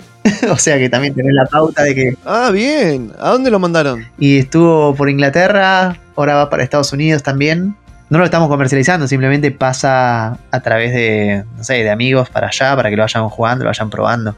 Pero, pero sí, o sea, culturalmente, aparte de ser sencillo. Porque aparte, eso te iba a decir, no tiene palabras, ¿o sí? Tiene muy poco texto. Muy poco texto. En principio yo cuando lo había creado no tenía, no tenía texto cada una de las, de las escenas a resolver. Pero sí, eh, cuando lo estuvimos trabajando con la editorial, decidimos que, que, lo mejor por ahí era ponerle una frase, por lo menos orientativa, para que la gente se guíe un poquito más por lo que uno quiso dejar claro que, era lo que, cuál era la problemática en la escena. Si bien igual la frase es bastante amplia. Ya con la imagen uno se da cuenta igual. Claro, pero aparte vos le podés dar la interpretación, porque por ejemplo hay una que es, Joe está con un gigante enojado. Es como... Esa es la escena. Y está Joe con un gigante que tiene un garrote en la mano. Claro. Y está bastante enojado el, el gigante. Entonces vos podés interpretar ahí si lo querés poner contento, si te querés escapar. Es como que es demasiado versátil y eso también es lo interesante de, de Ayuda Show. Cada uno hace su propia interpretación. Y me parece también que a nivel psicopedagógico, ahí va, eh, que hay mucho, mucho trabajo en las infancias con ese tema. Me parece que Ayuda Show ahí puede también hacer su aporte desde el análisis o la utilización a través de estos, estos tipos de profesionales. A partir del juego, poder, claro. poder encontrar algunas cuestiones a abordar eh, en el análisis. Así que bueno, por todas esas cosas, me parece que está bueno. Igual yo ya estoy contento por estar en la, Eterna y bueno, muy agradecido. Espectacular. Sí, lo importante también es, más allá del resultado, eh, lo que hace estos premios es que se viralice aún más el juego, que lo conozca más gente, que lo prueben, porque lo van a estar probando también los diferentes clubes de juegos, y que, como te digo, se conozca, se juegue, y obviamente que la gente lo vaya también comprando para que sus hijos puedan, puedan jugarlo y como decías vos, sacarlos un poquito de la pantalla y abstraerlos de, de todo lo, visual, digamos, de esa manera y, que vayan a la mesa para jugar un poquito y que tengan el pensamiento lateral, las historias, jueguen un poquito más con, con la cabeza y que la maquinen un poco más, que eso está buenísimo también. Sí, eso está buenísimo el jurado de los premios Alfonso, tremendo jurado. También es otra de las cosas que jamás hubiese pensado que llegaría el juego a, las manos de gente tan, tan importante, tan reconocida. La verdad que eso también es otra de las cuestiones de las cuales estoy muy contento. Está muy bien, está muy bien. que estará pensando el jurado en este momento. no, pero muy feliz, muy feliz. Bueno, Guille, te quiero agradecer por estos minutos que, que nos diste con modo juego. Y obviamente estaremos hablando en otra ocasión cuando vuelvas a sacar juegos. Dale, buenísimo. Gracias a ustedes por contactarme y bueno, un agradecido total. Eh, estaremos viendo las novedades que vayan saliendo ahí en modo juego. Espectacular. Lo que te voy a pedir es las redes, no sé si querés la de Barco de Papel, las tuyas, para que puedan también de última preguntarte a vos. Dale, yo, yo soy Guillermo Fusaro en Instagram. Eh, me van a encontrar ahí. La verdad que no me acuerdo bien cómo era el Instagram. Creo, creo que es Guillermo-Fusaro. Tendría que chequearlo. Vamos a chequearlo ya. No, no, soy muy de. Vamos a chequearlo ya. La verdad que no soy muy de, Instagram, de subir contenido. No, no, sé, le esquivo un poco a eso, pero bueno. trato de estar eh, al presente. Acá está, Guillermo, Guillermo guion bajo Fusaro. Ahí va, Guillermo guion bajo Fusaro, ahí va. Ese es mi, Instagram. Y bueno, y después el de Barco de Papel es Barco de Papel Didácticos. Perfecto, ahí los buscan, ahí encuentran la manera de, de comprar el juego y de hacer preguntas si ya lo tenés para o sugerencias para próximas ediciones. Perfecto. Sí, también me pueden mandar si tienen ganas, que me divierte mucho, me pueden arrobar en alguna historia donde encuentren alguna situación de ayuda yo en la vida. si les pasó algo. Muy bueno eso. Claro, que eso se presta mucho el juego para, para ese tipo de cuestiones. El otro día veía, veía unos muchachos que habían resuelto una pinchadura de rueda en la ruta poniéndole pasto adentro a la rueda. Y dije, uy, esto es pasto. Pasto. Llenaron la rueda de pasto y se fueron con la rueda de la moto llena de pasto. Y dije, esto es ayuda show. Tal cual, esto inspiró básicamente el juego. me pareció genial, Muy bueno. Así que bueno, si quieren me pueden mandar sus historias, arrobado. Obviamente, ahí está, arroba Guillermo-Fusaro. Va, ahí va. Bueno, Guille, te quiero agradecer y estamos hablando. Dale, genial, muchísimas gracias. Abrazo. Saludos a la comunidad.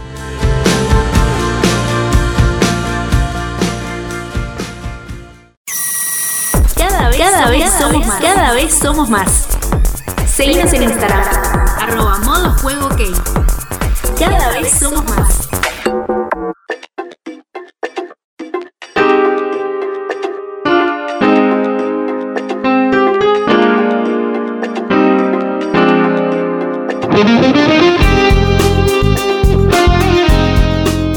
Y en modo juego seguimos recorriendo a los editores y editoras que tienen sus juegos dentro de los premios Alfonso.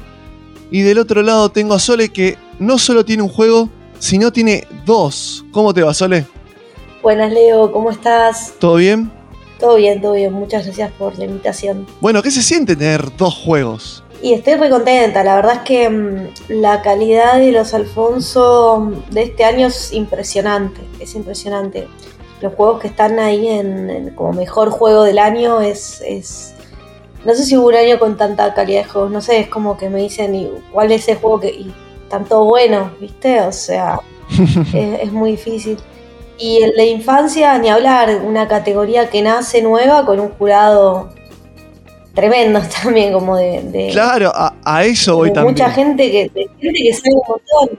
A eso voy, justo estaba hablando con, con Guille, el editor de Ayuda Joe que le hicimos también para este podcast la entrevista y también me remarcaba esto del jurado, que es un jurado impresionante el que tiene los premios Alfonso en la categoría infantil. Sí, sí. Eh, y se encargaron de eso, ¿no? De buscar gente que supiera especialmente no solo, no de juegos, digamos, no solo de juegos, sino de, de lo que implica la infancia, ¿no? Que tiene mucho que ver con el juego. Entonces, nada, más que contenta, eh, feliz y, la comunidad sigue creciendo y cada día se sigue consolidando y es muy, muy zarpado lo que se va haciendo con la energía de todos. Perfecto. Ah, entrando ya que estamos en la categoría infantil, vamos a hablar de Empoderadas, que es tu juego, el que está ahí dentro de la categoría. Primero, me imagino contenta, ¿cómo te llegó la, la noticia que estás dentro de los Alfonso? Eh, te llega un mail y te, como que te cuenta que quedas seleccionada. Primero vos haces la, la cargas como como la presentación, ¿no? Eh, después te confirman que quedaste seleccionada y. Claro. Bueno, nada, re contenta, re contenta. Como te decía, la verdad es que mm, siempre en, todo lo que tiene que ver con poder presentar los juegos y que se difunda, ¿no? Que es realmente el gran la gran motivación de los Alfonsos es que los juegos de mesa se difundan, puedan llegar a los clubes, que la gente que va a los clubes pueda conocer, que lo pueda em, recomendar, ¿no? Em, me parece que va un poco por ahí. Todos los juegos que, están, por supuesto, después se pueden conseguir y eso pasa mucho, o sea que la difusión en boca en boca funciona. Eh, así que es, eso, es, es, federal, es decir, que llega a los clubes de todo el país y cualquier persona de cualquier parte del país puede jugar y eso es un montón. A veces no dimensionamos ese, eso, ¿no? Que tiene la, gran motivación del Alfonso, por lo menos de estos años, de estos últimos dos años. Y es, si lo, si lo ves, la idea, el concepto es, es muy, muy impresionante. y mientras siga habiendo más clubes y más gente quiera seguir jugando juegos de mesa, una apertura que cada día sigue creciendo, eh, bueno, más lejos vamos a llegar, así que muy, muy contenta.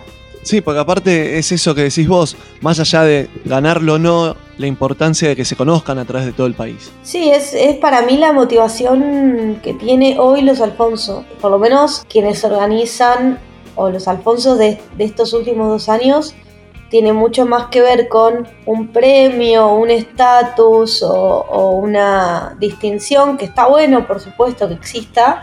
¿Vos ganaste? El Alfonso no. No, nunca. Ah, no ganaste el Alfonso. Pensé que sí. Gané un par de veces eh, en algunas, en distintas categorías, eh, Poncho. Ah, ¿no? Poncho. En el 2021 en el. Bueno, 2018 ganó Soy, en el 2019 también. Es eso, ¿no? Es como las distinciones están buenas, pero hay un objetivo más grande, ¿no? Y que, que me, me parece que es lo más valioso que tiene. Que el objetivo que ver con agrandar la comunidad. Total. ¿Y, ayuda? ¿En, qué, ¿En cuál de todos los sentidos de ayuda? Digo, en el sentido esto de que se conozca, de que tus juegos eh, se vean y lo tengan más gente. Bueno, un poco eso es lo que, lo que decía antes, ¿no? Como que de repente esto, ahí está jugando en un club, en tal lugar, y a la gente lo ve. Y eso es importante, porque por ahí hay mucha gente que no conoce todavía el- la edición nacional, ¿no? Claro. Y es una manera de llegar a los espacios de juego y a mostrar que los juegos están re buenos. Obvio. Hoy ves los juegos de la, la categoría mejor juego, la verdad están buenísimos, posta, o sea, a mí no tengo ni idea, ni idea quién puede, o sea, quién puede ganar, no sé, digamos, es lo que otra gente, lo que vote el jurado, pero me encantan, me encantan casi todos los juegos que están ahí, digo casi todos porque algunos todavía no los jugué, pero la mayoría los jugué, los conozco y me parecen buenísimos, entonces hay algo ahí que viene creciendo, se nota la calidad y, está bueno poder eh, remarcarlo. Perfecto, me encanta. Y bueno, entremos en Empoderadas, el juego que está en la categoría infantil. Contame un poquitito primero de qué va para que la gente lo conozca y luego el proceso que tuvo el juego para llegar a lo que es hoy la cajita con cartas que yo hoy tengo en la mano. La cajita con cartas mágicas. Sí, La, la la cajita. cajita me gusta. La cajita, yo vengo mm, diciendo mucho cuando ahí estamos peleando, que nos da mucha, mucho encuentro con, con las personas y, y poder charlar bien. Eh, nada, cada vez que hay un juego es como la cajita del amor, ¿viste? Les, les un poco así. Me gusta la cajita del amor. Sí, es un poco así. Entonces. Yo siempre digo porque es como, como un hijo, un nuevo hijo. Sí, juego. sí, para, para cada editor, bueno, cada uno, cada uno lo vivirá de manera distinta, ¿no? Para mí sí. O sea, un juego tiene una cantidad de trabajos increíble y Sí, un esfuerzo detrás que capaz la gente no lo sabe. Igualmente nosotros estuvimos hablando mucho y los que nos escuchan saben que, que cada editor, editora que, que intenta hacer un juego y que lo lleva a cabo, detrás hay un esfuerzo de años de, de estar metiéndole todo el tiempo que la verdad que después que se vea el fruto y que la gente le guste es algo realmente impresionante. es re impresionante. Eh, sí, cada editor, editora eh, le, le pasará distinto, ¿no? Por ejemplo, no sé todos los juegos tardan años en salir, pero bueno, a mí me pasa un poco así. Empoderada justamente tiene tres años. Claro. Es un juego que desde la idea inicial, que no sé si fue fines 2019 eh, o mediados 2019, no me acuerdo, y hasta el 2022 diciembre que salió, o sea, tres años después, es un juego que, que bueno, que me da muchas satisfacciones desde la calidad estética, desde Mm. los personajes que están. El proceso fue muy arduo, pero muy lindo, donde eh, se trabajó mucho en la investigación de mujeres. Es un juego de mujeres, mujeres y disidencias de Latinoamérica.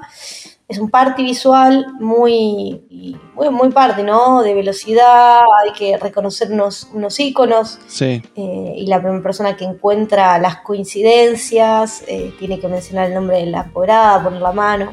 Pero bueno, el, el- el fuerte, el fuertísimo que tiene el juego es la investigación. Son todas mujeres y ciencia de Latinoamérica, de todas las, digamos, eh, contemporáneas, es decir, que hay un montón de compañeras que están ahora militando por nuestros derechos. En toda Latinoamérica y otros que son personajes históricos, otras que son personajes históricos.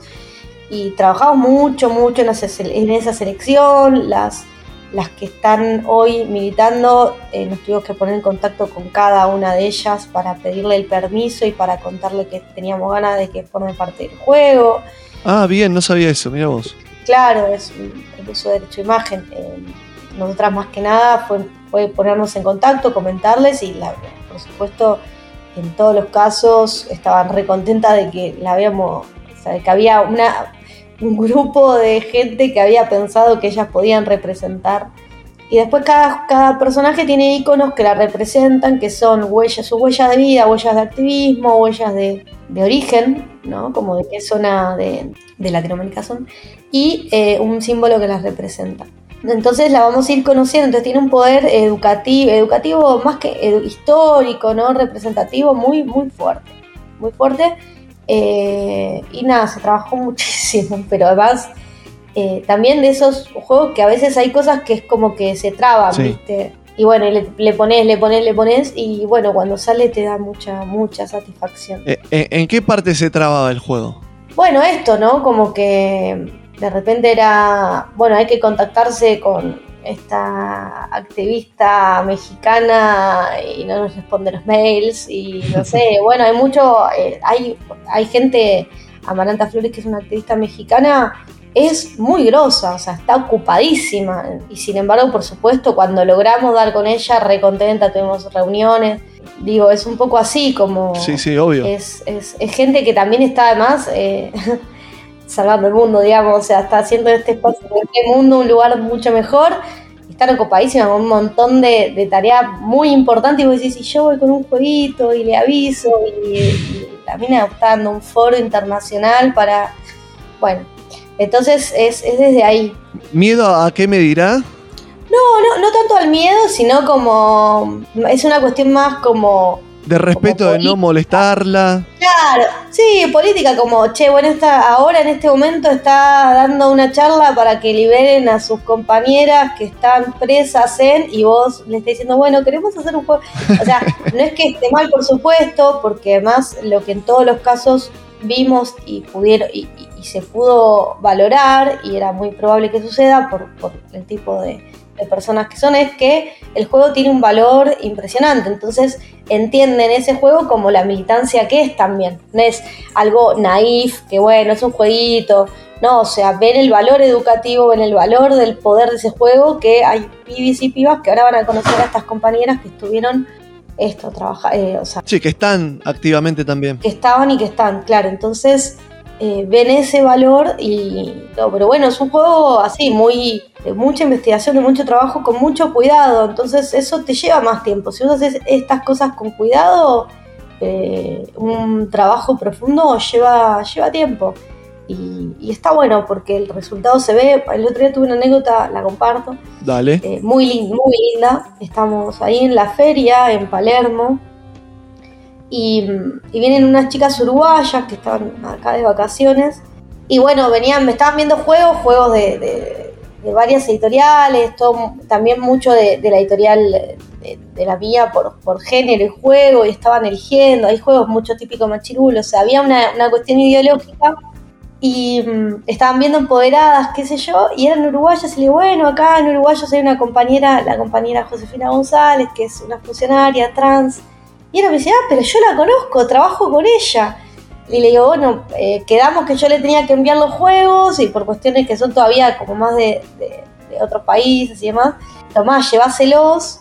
Y se le llevó de sorpresa, ella no sabía que me había encontrado a mí que se le iba a llevar y, sucedieron así, como unos intercambios re, bonitos donde Josefina nos manda gracias, ¿no? Me llevó de sorpresa de juego, no sabía que ya estaba, bueno, nada, un, evento muy, muy... Eh, mágico, digamos, ¿no? Como claro. hay una sincronicidad, o sea, ellas venían de un viaje, estaban dos horas en Buenos Aires, nos encontramos en la feria, hablamos de eso y, se llevaron los juegos, o sea, hay una...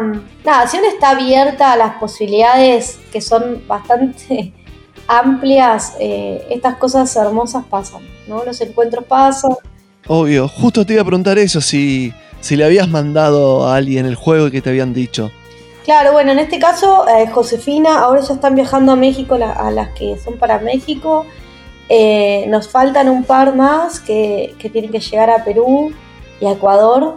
Podemos enviarlas por paquete, no ese es el problema, sino que queremos que llegue más de la mano de, como llegó acá, bueno, esto es una sorpresa, ¿no? El de México lo va a llevar Violeta, que es una compañera que estuvo trabajando en, la parte de investigación. Ella es mexicana, así que las va a estar llevando a México y se las va a entregar en la mano. Entonces, de alguna manera, como queremos que lleguen distintos, ¿no? Bueno, te, mando unos jueguitos que, si no, tratar de ver de que lleguen un poco de la mano de quienes lo hicimos, si es posible, y si no, como de amistades, ¿no? Como de un lugar muy, muy de ahí. Perfecto, me encanta, me encanta porque genera, mira lo que genera un juego, además de, del encuentro y de, jugar toda la investigación y, llegar a la satisfacción de alguien que vos ni siquiera capaz sabías que le, le podía pasar, como estas mujeres que vos estuviste contactando. Otra de las cosas es eh, que quiero saber del juego, es las repercusiones que tuvo el juego, pero con la gente de acá, con la gente que te lo compró, a través del Instagram, capaz te llegaron mensajes. Nada, hermoso, la verdad que eso pasa mucho cuando los juegos tienen tienen un corazón, en este caso eh, se ve, se ve esta, este laburo, se ve eh, la idea, es muy clara, nada, encanta, ¿no? Porque es esto, pasar y ver a las empoderadas y a quien por supuesto hay gente que no le, no le, pasa nada con el juego y está muy bien también. Eh, y hay gente que lo ve y, dice, no, guau, mujeres, Latinoamérica, sí, esto ya es para mi hija, es para mi hijo, eh, lo voy a usar en la escuela, eh, quiero que lo jueguen mis sobrinos. Sale mucho de regalo de sobrinos, no sé, como que me pasa mucho eso. como no, quiero...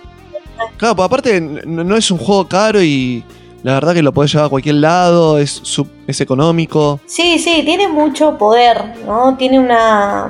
Esto, o sea, tiene a las mujeres y ciencia de toda Latinoamérica luchando por, nuestros derechos. Entonces, hay una carga ahí eh, simbólica que el juego tiene que, en general, quien resuena con eso y se lleva al juego.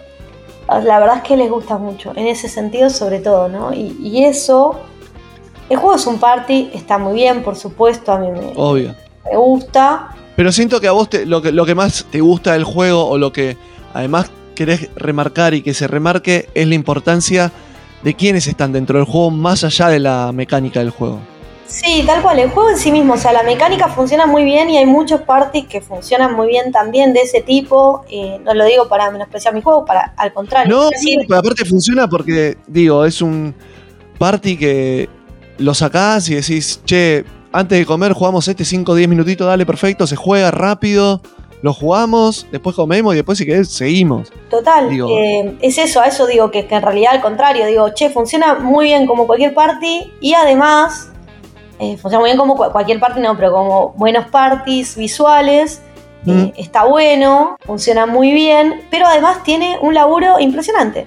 Y, y con una cuestión ideológica, política, educativa, de conciencia, de, no sé, tremenda. Entonces es, es, para mí una potencia el juego. O sea, yo empoderada, no, no, es que digo que me gusta más, sino digo, no hay otros juegos que tengan, o sea, no, no por decir, digamos, eh, que otros juegos no tienen, pero sí tiene un laburo en ese sentido, que bueno, no, no, no hay. Claro. Casi no hay. Hay algunos juegos en otras, de otras partes del mundo que tienen a mujeres de Latinoamérica, a mujeres de Latinoamérica, bueno, mujeres en general de, del mundo. Del mundo, claro, más. Más eh, global. Sobre todo son europeas o, europeas o yanquis. Pero así todo, em, siempre son mujeres también, o sea, muy eh, cis, ¿no? Lo que decimos, muy de mujeres muy bueno, no hay, no hay casi no hay disidencias, no hay travestis, no hay trans. Em, suelen ser personajes que ya, esto, que ya eh, murieron, fallecieron. Y nosotros quisimos también hacer algo distinto, decir, bueno, que, estén vivas, que estén hoy. Y bueno, eso generó todo esto de tener, de, tener que entrar en contacto y fue un relaburo y a la vez es una, es como te digo, una repotencia.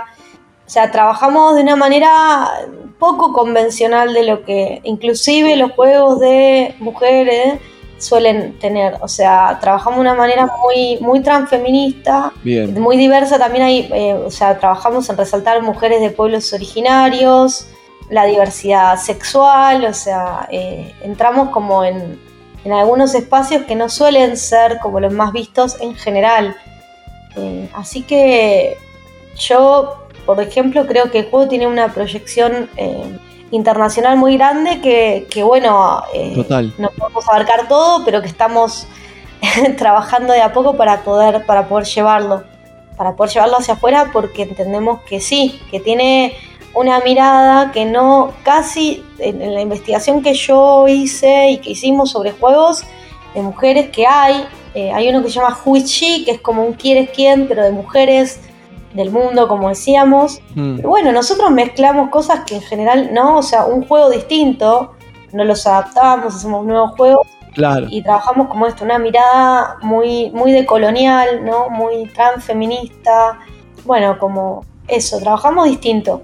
Y eso se ve, se nota, y quien vibra con eso, o quien le resuena, al toque eh, pega onda con el juego, no sé cómo decirlo de otra manera, pero hay algo ahí, le ve, el- le ve la potencia que tiene y, Sí, sí, sí, lo lleva. Así que la repercusión es muy buena. Por supuesto, es una repercusión desde las personas que eh, pueden valorar, que le den ese valor, ¿no? Ahí pues ir a un par de una mujercita, no sé qué. Y listo, y sigue con otro juego. Pero quienes le resuenan, quienes quieren que sus hijos, hijas, sus familiares, sus infancias, eh, que, con quienes educan, con quienes trabajan, eh, puedan conocer eh, a estas mujeres de Latinoamérica, puedan jugar de una manera lúdica con personajes históricos. funciona muy bien, ¿no? Tienen los iconos, o sea, las infancias las pueden ir reconociendo y conociendo, o sea. Así que bueno, ese público está fascinado cuando conoce el juego. Por eso es que queremos trabajar mucho para que se pueda conocer más. Porque siempre es como, ¿cómo no conocí este juego antes? Pasa todo el tiempo, ¿cómo no lo conocía? Bueno, tra- estamos trabajando para eso, ¿no? Para que lo, se pueda conocer. Perfecto. Y ahora cambiando el perfil, que nos vamos a lo que serían los premios Alfonso saliendo de lo infantil, tenés el Kif Kiss, que es totalmente diferente. Es otro juego, sí. Lo amo también, trabajamos. Todo Amamos todos los juegos. Sí, igual esto de que sí. de, de repente pensé y dije, trabajamos un mundo también, ¿no? Como que cada, cada juego es, es esto y, y- y el proceso, estaba pensando en el proceso creativo de Kiss Kiss. Sí, cada juego tiene su proceso y en cada uno se labura más en una cosa que en otra, pero en todos, como dijimos al principio, se labura y tiene un detrás un trabajo impresionante. Pero bueno, contame un poquito de Kif Kiss y estos elefantitos. Sí, Kiss nace un poco, es, pandémico en, en su idea. Cuando empezó la pandemia, va la pandemia, la cuarentena estricta y, había que tener como el celular como un objeto de, encuentro con los demás, ¿no? Empezó a hacer todo virtual, me, me compré un gatito, el primero que compré fue un gatito de portacelular. Entonces cuando voy a, a a- verlo, veo que había gatitos, elefantitos, cositas. Bien. Y cuando me llega digo, ah, no, yo con esto tengo que hacer un juego, esto está bueno. O sea, un elemento hermoso, muy, muy bello. y, y había distintos colores que podía... De momento yo estaba, estaba como eligiendo, bueno, quiero un elefantito, ¿de qué color lo quiero? Bueno, quiero un gatito, quiero un perrito. Le dije, no, bueno, colores, formas, animales, esto tiene que ser un juego. Y así fue un poco como la idea, la idea original, ¿no? Que tenía que ver con los colores, con los animalitos. Después decidí que fueran elefantitos por esto de Dylan Kifke, ¿no? Que es eh, Hmm. del libro de María Elena Walsh. Y de ahí, bueno, ahí ya fijé lo del elefantito, empezar a, a tener que ver con los colores y con los mundos. Bueno, ahí nace un poco la, la idea original, la idea más general, digamos, del juego. Y después trabajar en, bueno, cómo sería un juego de elefantitos, bueno, cada uno con su proceso creativo, ¿no? Pero yo trabajo mucho, bueno, ¿cómo sería? Y me hago una pregunta y me la respondo, ¿no? Y sigo sobre esa respuesta y sigo, sigo y avanzo hasta un punto que me parezca orgánico. Si no me parece orgánico, si no me cierra, vuelvo a puntos anteriores y sigo avanzando. Y así un poco van a- naciendo la idea de, bueno, hay que hacer un recorrido, el recorrido es mental, la primera persona que encuentra cuál sería el recorrido tiene que reconocer el recorrido, si lo hace bien gana, si no, no, pierde, bueno, pero no vale volver para atrás. Bueno, y van empezando como un poco poniéndose las reglas. Pero el proceso es, así, es desde conocer primero el material. Bien. Eso es muy interesante y le pasa a varios diseñadores que conocí esto, bueno, ¿qué hago con esto? no Conocí un tal, tal eh, material, con esto quiero hacer algo. Fue, fue así, fue al revés, no fue tenía la idea del juego y elegí, sino que cuando vi esos portadas celulares elefantes, eh, me enamoré. Claro, digamos que el juego va de unos elefantes que tienen cada uno un mundo de diferente color al suyo y al tirar un, dos dados tienen, tenés que hacer una secuencia en la cual arrancás por un elefante y ver en qué mundo termina. Tal cual. Sí, es un recorrido mental eh, que vas haciendo en función de los colores y los elefantes. Claro, hay colores que representan las cartas, que son los mundos, y, los puedes poner aleatoriamente, entonces siempre va a cambiar el recorrido. Y cuando tiras los dados hay que, eh, digamos, adivinar cuál es el destino correcto. Que entonces vos tenés que hacer ese recorrido mental. Si lo hiciste bien, llegas al destino correcto, la primera persona que lo haga eh, correctamente gana un punto. Y bueno, obviamente quien tiene más puntos a lo largo de, los viajes de los elefantes gana. Es un juego de lógica. Claro, obvio. Y tenés el base, digamos, y después hay que le agregaste una dificultad en cuanto a agregarle. Eh, sí, son. Sí, le decimos multiversos, porque bueno, uno es un universo. Metaverso, multiverso. La lógica, una vez que le das una vuelta a la lógica del juego y más o menos la sacás, el juego se hace más sencillo, no tiene una curva de aprendizaje muy grande. Y ahí en realidad, por eso es que está la base, en realidad el juego, juego es con, la dificultad, ¿verdad?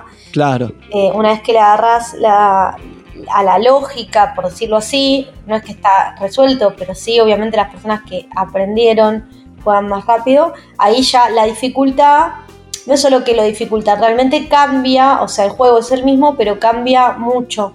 Entonces, eh, no, no es que lo, lo puedes aprender, Obvio, el fin de semana pasado lo jugamos en una reunión con amigos y sí, al principio fue, bueno, base, probamos un par de veces, que la, como que la mente se tiene que adaptar a, al hecho de tiro el dado, sale esto y, el, el, recorrido que hace cada elefante, cuando una vez le agarraste la mano y estuvimos cancheros, ahí le fuimos agregando la dificultad que vos tenés y realmente se arma otro juego y es también mucho más divertido y tenés que pensar un poquito más.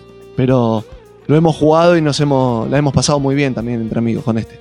Sí, el juego funciona mucho. O sea, la verdad es que me acuerdo cuando lo hicimos para testear los primeros, ya avanzado igual, pero las primeras veces que dije, bueno, ya bastante avanzado, che, tengo este juego che, está re bueno, eh, reponele porque está muy bueno, no conozco algo parecido, ¿no?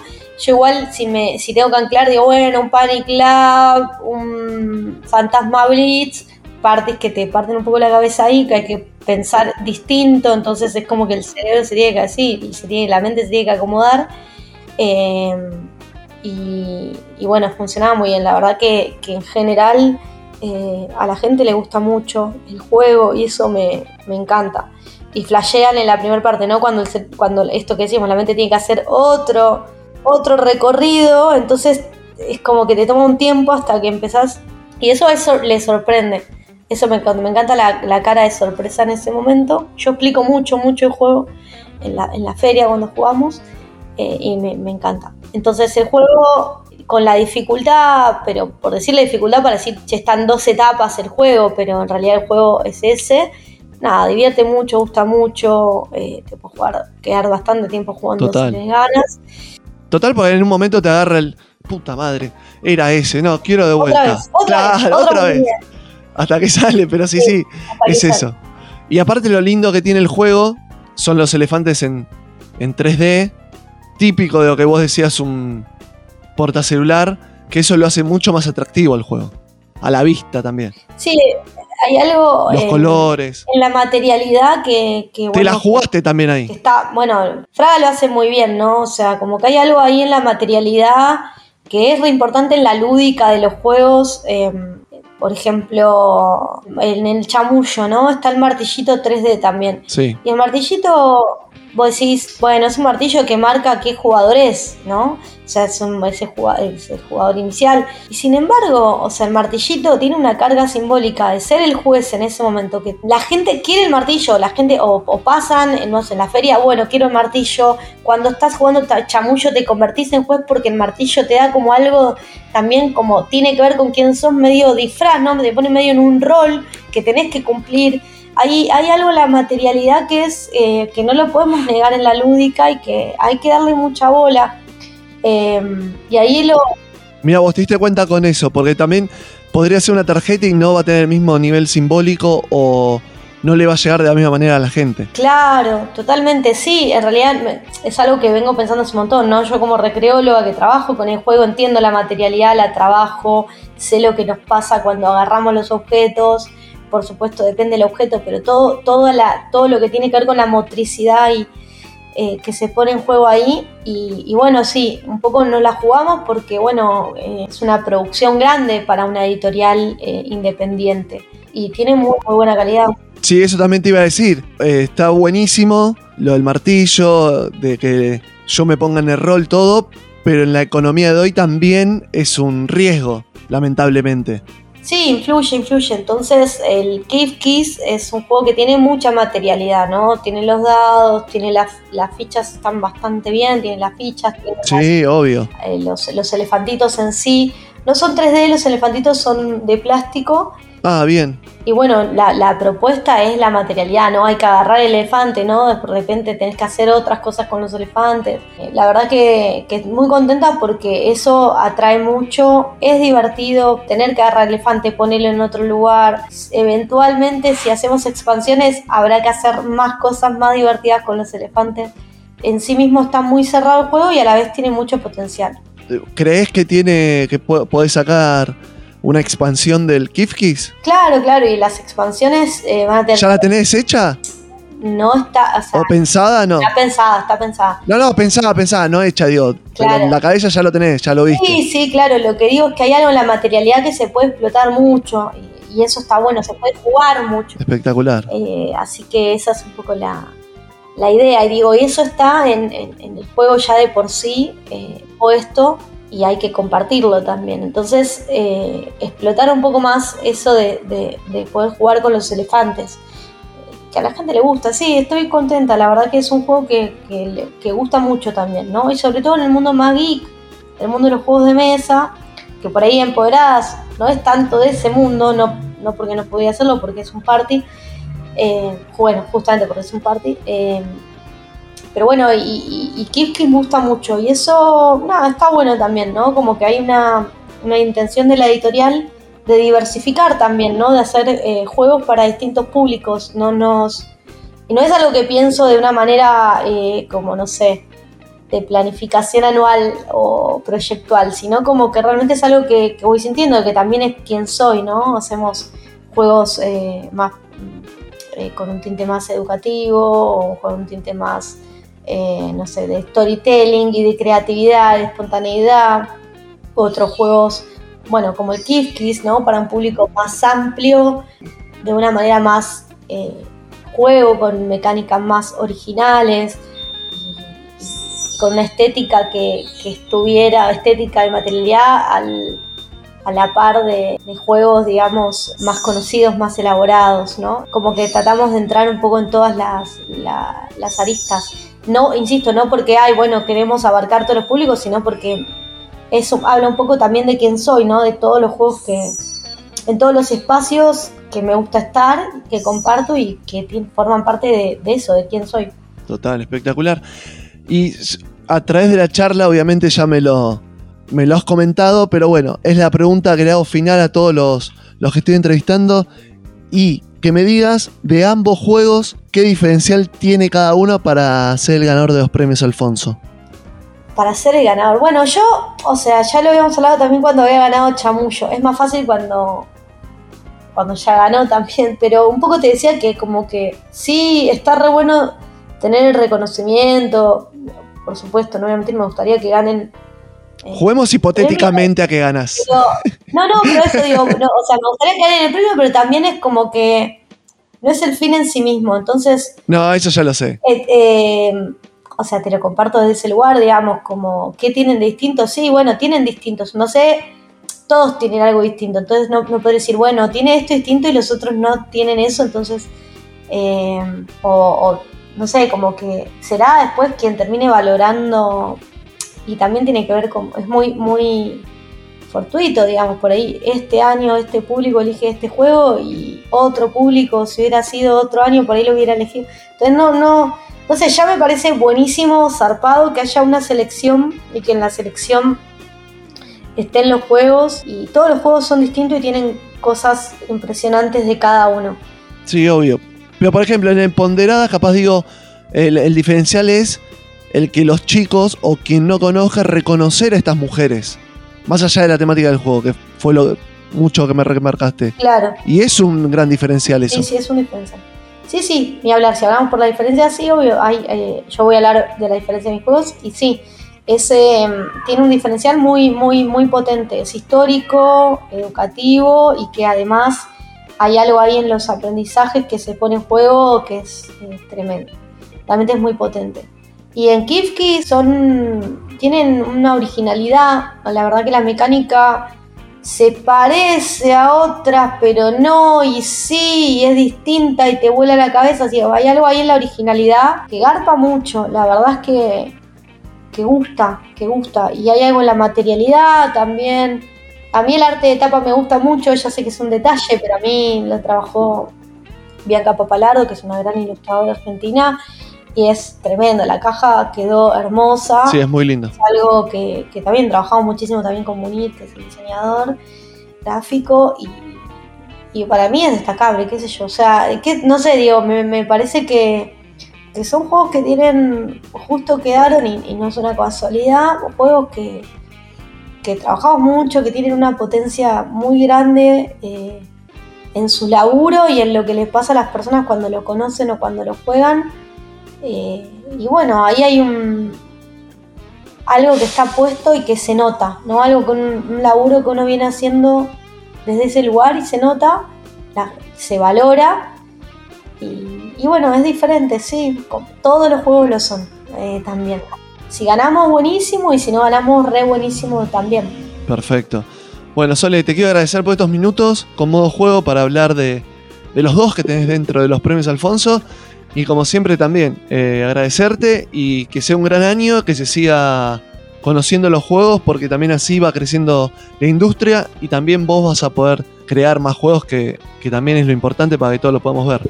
Sí, sí, buenísimo a vos, Leo, a la Copad y a todas las personas que siguen difundiendo juegos de mesa, que es, bueno, un hobby y un espacio necesario, no, no solo de, recreativo, sino de encuentro, y es necesario para, vivir lo más eh, saludable, felices, plenos posible. Es un espacio que invitamos a todas las personas que, que no juegan juegos de mesa, que se acerquen porque es realmente un mundo fantástico.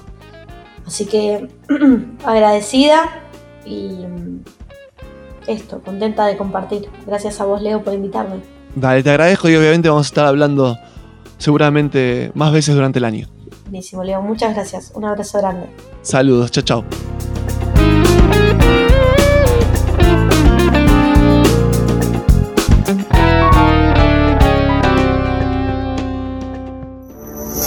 Así fueron acabados los cielos y la tierra y todas sus huestes.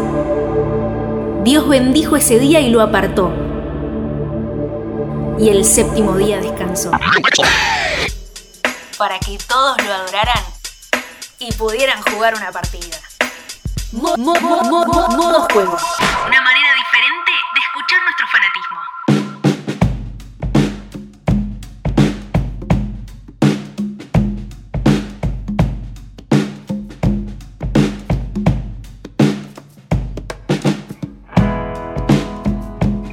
Y hasta acá llegamos con nuestro nuevo podcast de modo juego. Nos estaremos encontrando en un mes con el número 24, con nuevas novedades, con nuevos juegos, conociendo los juegos que están en los premios Alfonso. Así que gracias por estar del otro lado.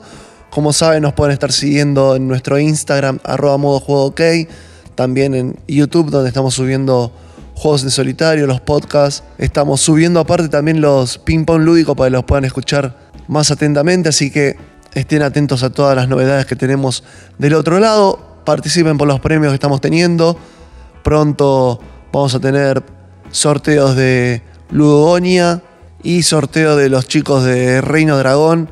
Así que muy atentos a lo que se viene en modo juego. Por mi parte les quiero agradecer, gracias por estar del otro lado y nos estamos encontrando en una nueva emisión de este hermoso podcast. Mientras tanto, jueguen y sigan en modo juego.